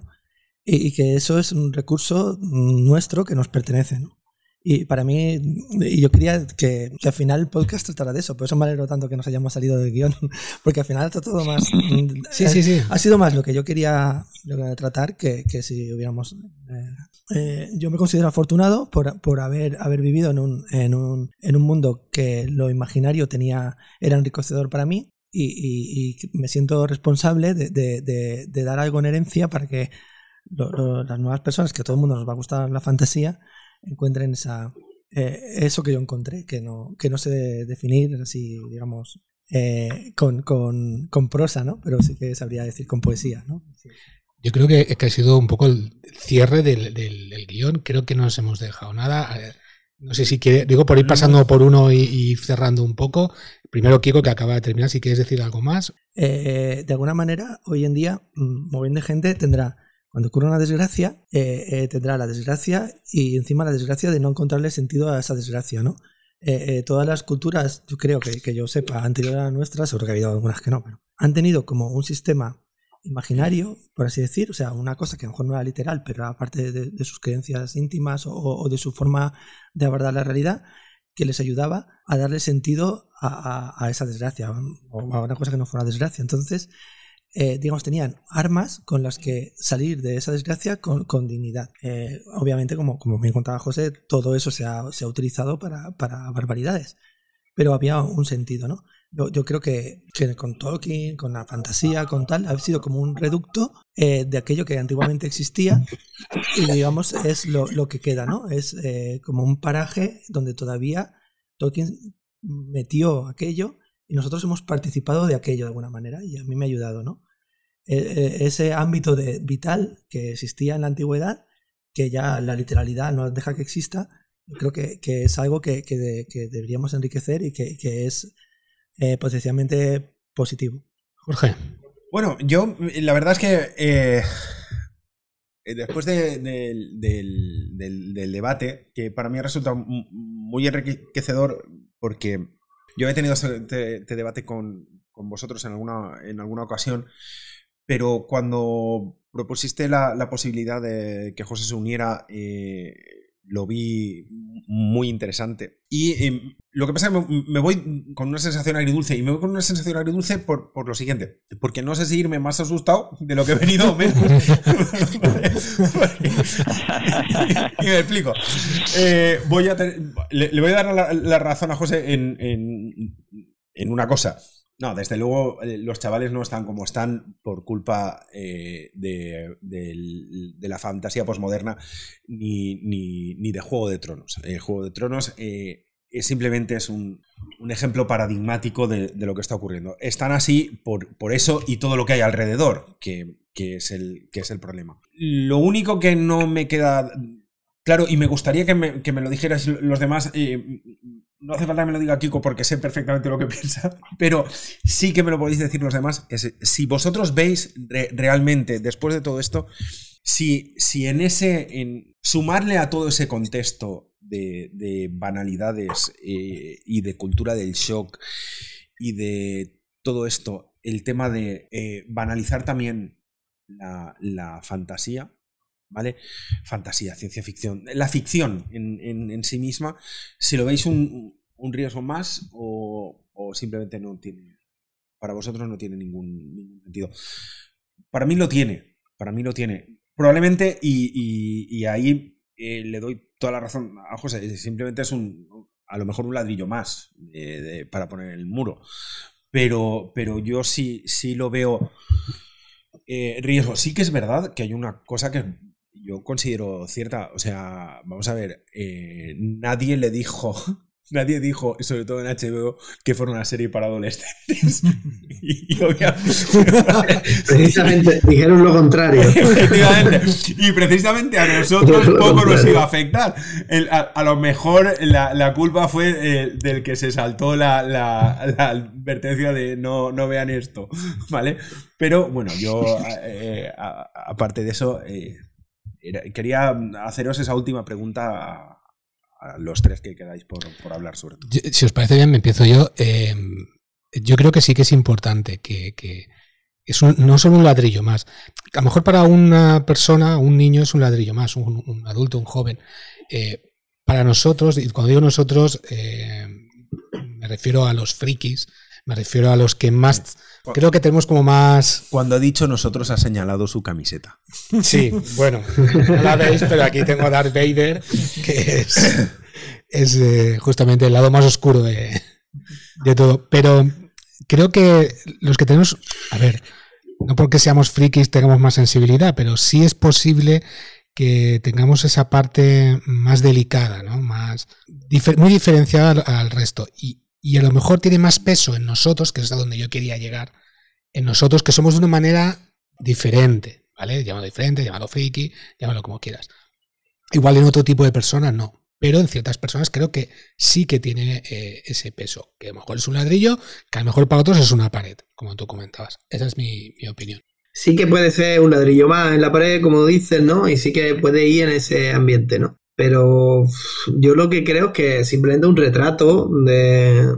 A ver, el otro día, cuando estábamos en la charla allí en la taberna del Dragón Verde, por ejemplo, pues hablábamos del pacto de verosimilitud que se establece entre el lector de fantasía y el escritor de fantasía, ¿no? Es decir, no esperamos ahí verdad, esperamos verosimilitud. Es cierto que ese pacto ha cambiado, pero ha cambiado porque la sociedad ha cambiado. Entonces ahora un, una novela de fantasía en la actualidad en la que haya buenos buenísimos y malos malísimos, no respeta el pacto actual eh, entre lector y escritor. El pacto actual de la, en la fantasía entre el lector y el escritor es el de que eh, los personajes tienen que tener esos tonos grises. Que sea mejor o peor para, para el lector o tal, o para la sociedad en, conjunto, yo ahí ya no sé. Es decir, eh, simplemente me parece pues, un retrato de, de la situación actual que sí, que evidentemente hace falta referentes y tal, y que ahí no los vas a encontrar, o no deberías encontrarlo, ¿no? Pero no sé, no creo yo que sea tan terrible ahí, yo sé que vosotros tampoco, sé que vosotros tampoco lo creéis. eh, sé de lo que estamos hablando, ¿vale? Sé dónde nos movemos, pero, pero no termino yo de encontrarle ese, ese punto, ¿eh? Que ya os digo que cuando yo leí eso, lo primero que hice eh, fue pensar dónde hay que firmar, ¿no? Pero luego analizándolo, digo, bueno, vale, eh, voy a relajarme porque yo también soy demasiado friki y, dentro de mi mundo friki es así, pero no sé. Y, por ejemplo, aquí yo que la pérdida de sentido, ¿no? Hemos hablado de la pérdida de sentido, ¿no? Yo quería proponer, por ejemplo, que sí, a la pérdida de sentido se responde la posmodernidad con que, claro que hemos perdido el sentido porque no lo había, ¿no? No era un sentido real. Pero, y, eso se queda en una especie de nihilismo, ¿no? De nada importa, tal, eh, pequeñas narraciones, tal. Sí, pero ya antes de ello, antes de ello, ya en la modernidad, ya, ya Nietzsche hablaba de eso. Y ya Nietzsche proponía dos salidas a eso, es decir, a la pérdida del sentido que Nietzsche identificaba con, con el fin de la caída de los ídolos, ¿no? El fin de la religión como tal, de la metafísica, dentro de la filosofía y, y demás, eh, Nietzsche respondía que había dos salidas, la del último hombre, que es donde estamos, creo yo, eh, seguimos ahí todavía en el último hombre, y la del superhombre, ¿no? Que luego eso, eso fue muy mal interpretado, entre otras cosas, por eh, su querida hermana, que trastocó todos los textos para que cumplieran con todo aquello que esperaba eh, Hitler de, eso, ¿no? pero, pero en la esencia original, cuando lo escribió Nietzsche, los textos originales de Nietzsche, él proponía esas dos salidas, ¿no? Es decir, un nihilismo pasivo, que sería en el que estamos ahora, ¿no? Que es lo que provoca esa indefensión aprendida, esa cultura de choque, es un nihilismo pasivo, tal, ¿no? No, hay nada que hacer, no podemos hacer nada porque nada tiene sentido, que es donde están los adolescentes y creo que han estado los adolescentes casi siempre, pero es donde están ahora, ¿no? Nietzsche proponía la otra salida, que era esa del superhombre, que es la del nihilismo activo, es decir, no hay ningún sentido, bien, me lo construyo yo, yo me construyo mi sentido. Y la posmodernidad, aunque se quedaba un poco en ese nihilismo pasivo, sí que apuntaba también al nihilismo activo de Nietzsche. Es decir, es verdad que nosotros interpretamos la teoría como tal, pero no la salida que da. La salida posible de esa teoría es que las micronarraciones también importan. Es decir, que la narración que yo propongo del mundo, el sentido que yo le doy al mundo, también es importante. ¿Y por qué no va a ser igual de importante que, que uno de los grandes sentidos? Es verdad que eso es muy difícil de hacer, por eso Nietzsche decía que eso el último hombre no podía hacerlo, eso ya el que lo hacía era un, un sobrehombre en la traducción real, ¿no? No un superhombre, sino un sobrehombre, es decir, alguien que estaba por encima de la humanidad. Y quizás es verdad que esa tarea para el ser humano como tal es imposible. Pero frente a esa imposibilidad, Nietzsche lo que proponía precisamente, y es gracioso porque lo que él proponía era el juego. Es decir, eh, ¿cómo se sale de aquí si no podemos hacerlo de una manera seria con el sentido absoluto y tal? Pues como el niño que juega junto al mar, decía él, ¿no? Y precisamente ahora, ¿por qué no salimos de ahí? Porque es que ni siquiera los niños juegan. Pero ni los niños ni los adultos, es que hemos perdido el momento de jugar, porque el momento de jugar es el, aburrimiento. Y yo vuelvo a decir que, el aburrimiento es terrible, pero es maravilloso, porque el momento de jugar es cuando estás aburrido. Entonces ya los niños no saben aburrirse y por tanto no saben jugar. Los adultos tampoco. Porque en el momento que nos aburrimos un poquito, también cogemos el móvil. Y si no, ponemos cualquier cosa en la tele o nos ponemos cualquier cosa, ¿vale? Es decir, mm, estamos perdiendo el aburrimiento y con ello estamos perdiendo el juego, el juego libre, el juego del niño que juega junto al mar es el que está cogiendo la arena, tirándola y no está pensando en nada. Es, que no es un juego preparado. Es que antes. Y, ahí está la clave. Eh, es que la única manera de salir de esto es con creatividad, es decir, siendo capaz de afrontar el mundo desde tu propia perspectiva y creándolo tú. Pero eso no se puede hacer si no somos autónomos. y no de los que pagan, sino de, los que, de los que se crean su propio, su propio sentido, ¿no? Salida hay, el mundo está siempre acabándose, sí, siempre estamos ahí al borde del abismo, pero eso también lo dice Nietzsche, hay que vivir al borde del abismo. Es decir, tú tienes que crearte tu propio sentido y te puedes caer, tío, y te la puedes pegar gordísima porque estás en el filo del abismo. Pero no te queda otra. el único sentido es ese. Estás en el borde del abismo y tendrás que buscarte las papas. Y ya hasta aquí, ya no doy más el coñazo, ¿verdad? no, ni mucho menos, ni mucho menos. Eh, lo que decías, haciendo referencia a ese niño que juega al lado del, mar, ¿no? Con la arena, con el agua. Eh, Justamente es lo que, lo que pasa. Antiguamente, cuando te castigaban tus padres, te castigaban y te metían en casa y no te dejaban salir a jugar. Y ahora es al revés. Ahora te castigan a que te, no te quedes en casa con el móvil y te largues de casa a jugar. Nos hemos ido de, un extremo al otro. Han cambiado las tornas. Sí. Sí. sí. Bueno, tío Gandhi, para cerrar. Pues, a ver, respondiendo un poco a la pregunta de Jorge, cómo de mala es esa banalización de la, del mal y, esa fantasía posmoderna pues eh, yo creo que un poco las dos cosas. Es, por un lado, la gota que colma el vaso, y, que no ayuda en nada a todo lo que rodea el mundo real y, por otro lado pues eh, es el signo de los tiempos o sea tenemos esa fantasía porque eh, solo refleja eh, lo que hay en el mundo. Por otro lado, yo siempre me acuerdo de esa frase que le dice, sale en la película de Jodie Foster, en Contact. el malo le gasta una putada a la protagonista Jodie Foster y dice, es que el mundo es así. Y ella le contesta, ah, yo creía que el mundo es como lo hacemos.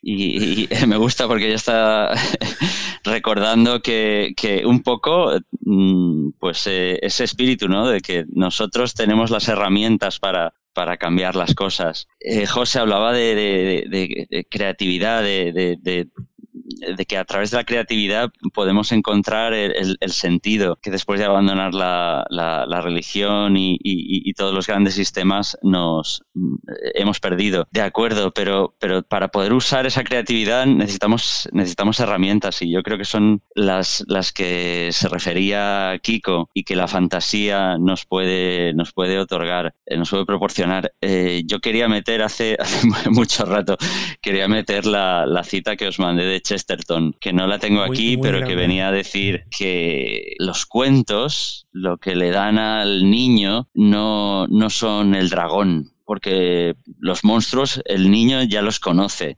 Ya, ya, ya, ya sabe lo que son. Pero esos cuentos eh, fantásticos lo que le dan es el San Jorge. Le dan una, una figura de, de héroe o una, eh, una imagen de alguien que, puede luchar contra el dragón. No sé, le dan la esperanza de que, de que el dragón puede ser derrotado. Entonces yo creo que resume genial eh, lo, que, lo que pensamos nosotros de la fantasía, de la fantasía de, de toda la vida.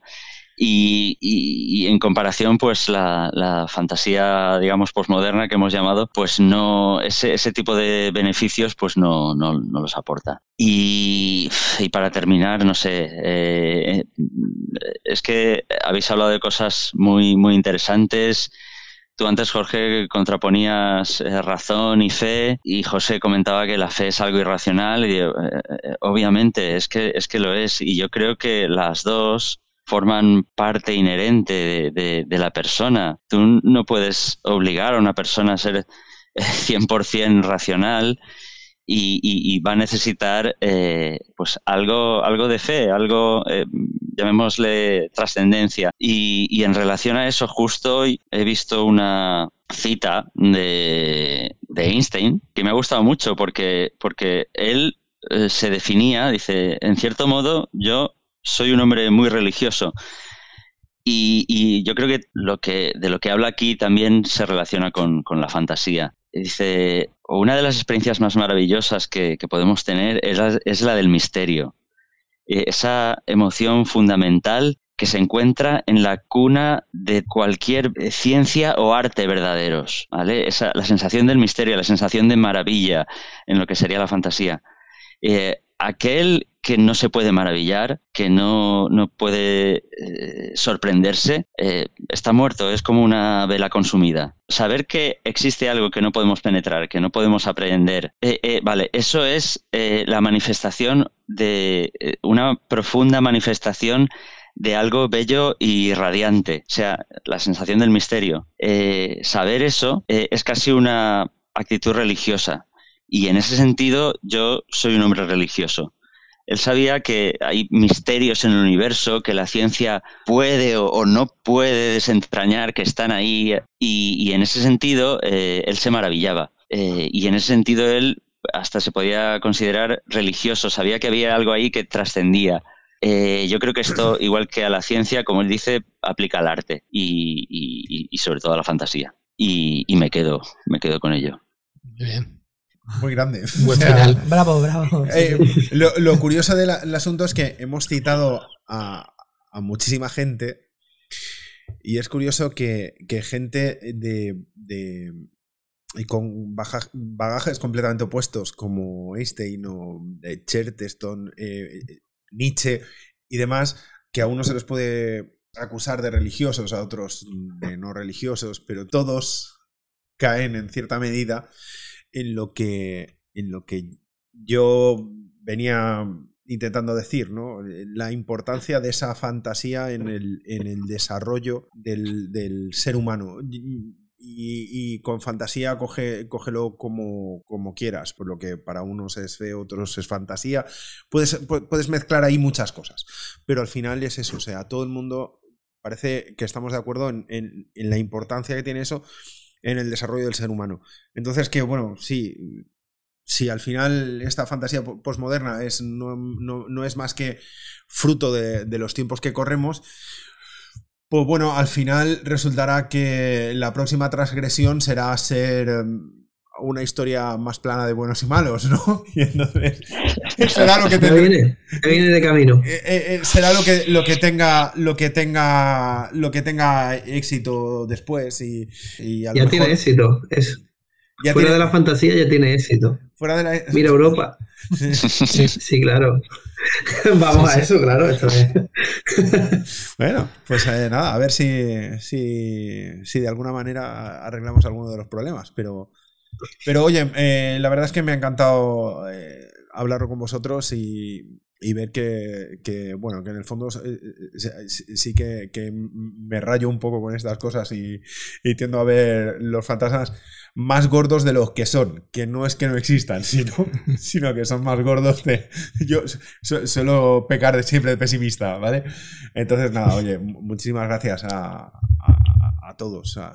Los cuatro. Y, y, gracias por, por aguantarme la, la, movida esta de intentar explicar por qué no me gustó Juego de Tronos. Joder, qué asco. Habrá, habrá que especificar que esto no va de Juego de Tronos. No, no, no. Porque no, luego no, la gente nos dirá, pero no habéis explicado nada del guion. No, pero no, claro. Ahora no, sé si tengo que verla o no. Eh, ¿Ahora qué efectivamente, hago? o sea, si tengo que verla o no, pues eh, yo eso puedo. Después de haber hablado con todos vosotros, puedo hablar, hablarlo. Si tenéis más de 16 años, sí, claro, verla.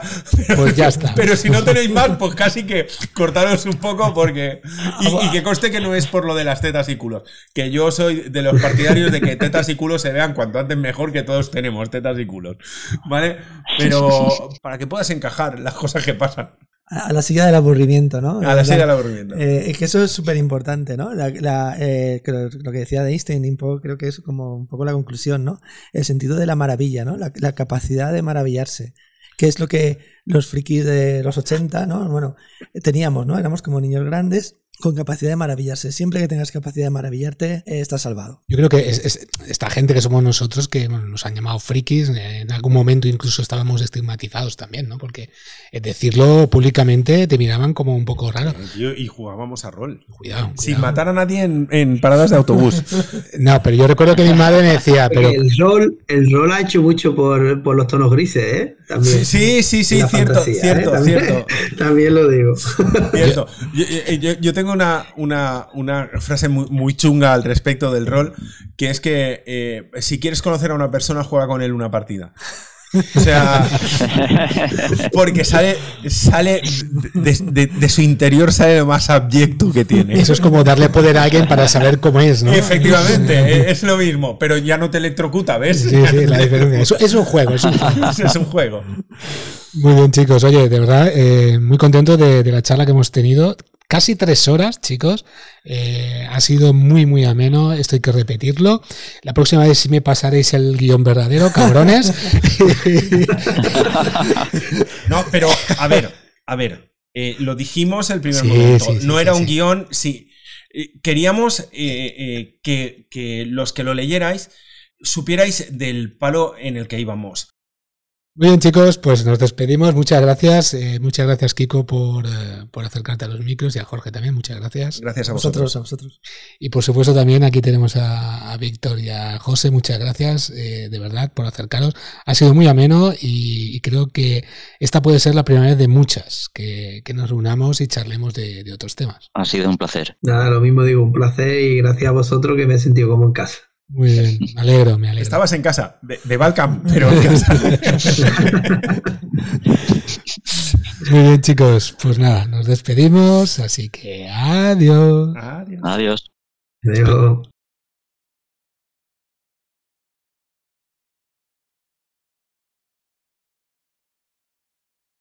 Bueno, es que tuvimos. Ah, te- hemos tenido un, ostras. un pequeño. Ah, ahora empieza lo bueno. Pobre. Ahora, mira, ahora, ahora, ahora. Ahora, ahora esto que viene en Por las caricias. el guion, el guion que no hemos seguido está de puta madre, ¿eh? Yo si A fuera ver. vosotros lo, lo colgaría también, tío. Pues. el- Porque el guion está de puta madre. que el- puede el- acceder a ello los oyentes, tío. el- A ver, no, no lo hemos seguido, pero todas las ideas. Se ha dicho, todo. se ha dicho. Sí, pero nos hemos Yo saltado he estado el leyendo varias y- veces y estaba muy bien estructurado, estaba muy guay escrito. Ah, pero Pero eso es lo que mola. saltado, Ir, que ir- ir- ahí para el ir a que- salto de mata y ya Claro, está. pero por lo menos el que, el, que le, el que le entre el gusanillo que lo pueda leer, tío, porque está Sí, muy sí, sí, sí. subiremos a la web si, si os importa. Sí, por nosotros no. no.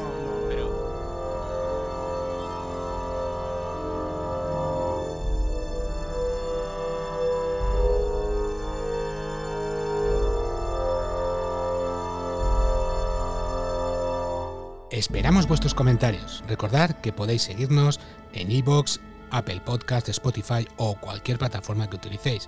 Y os agradeceríamos enormemente que os suscribierais en cualquiera de ellas.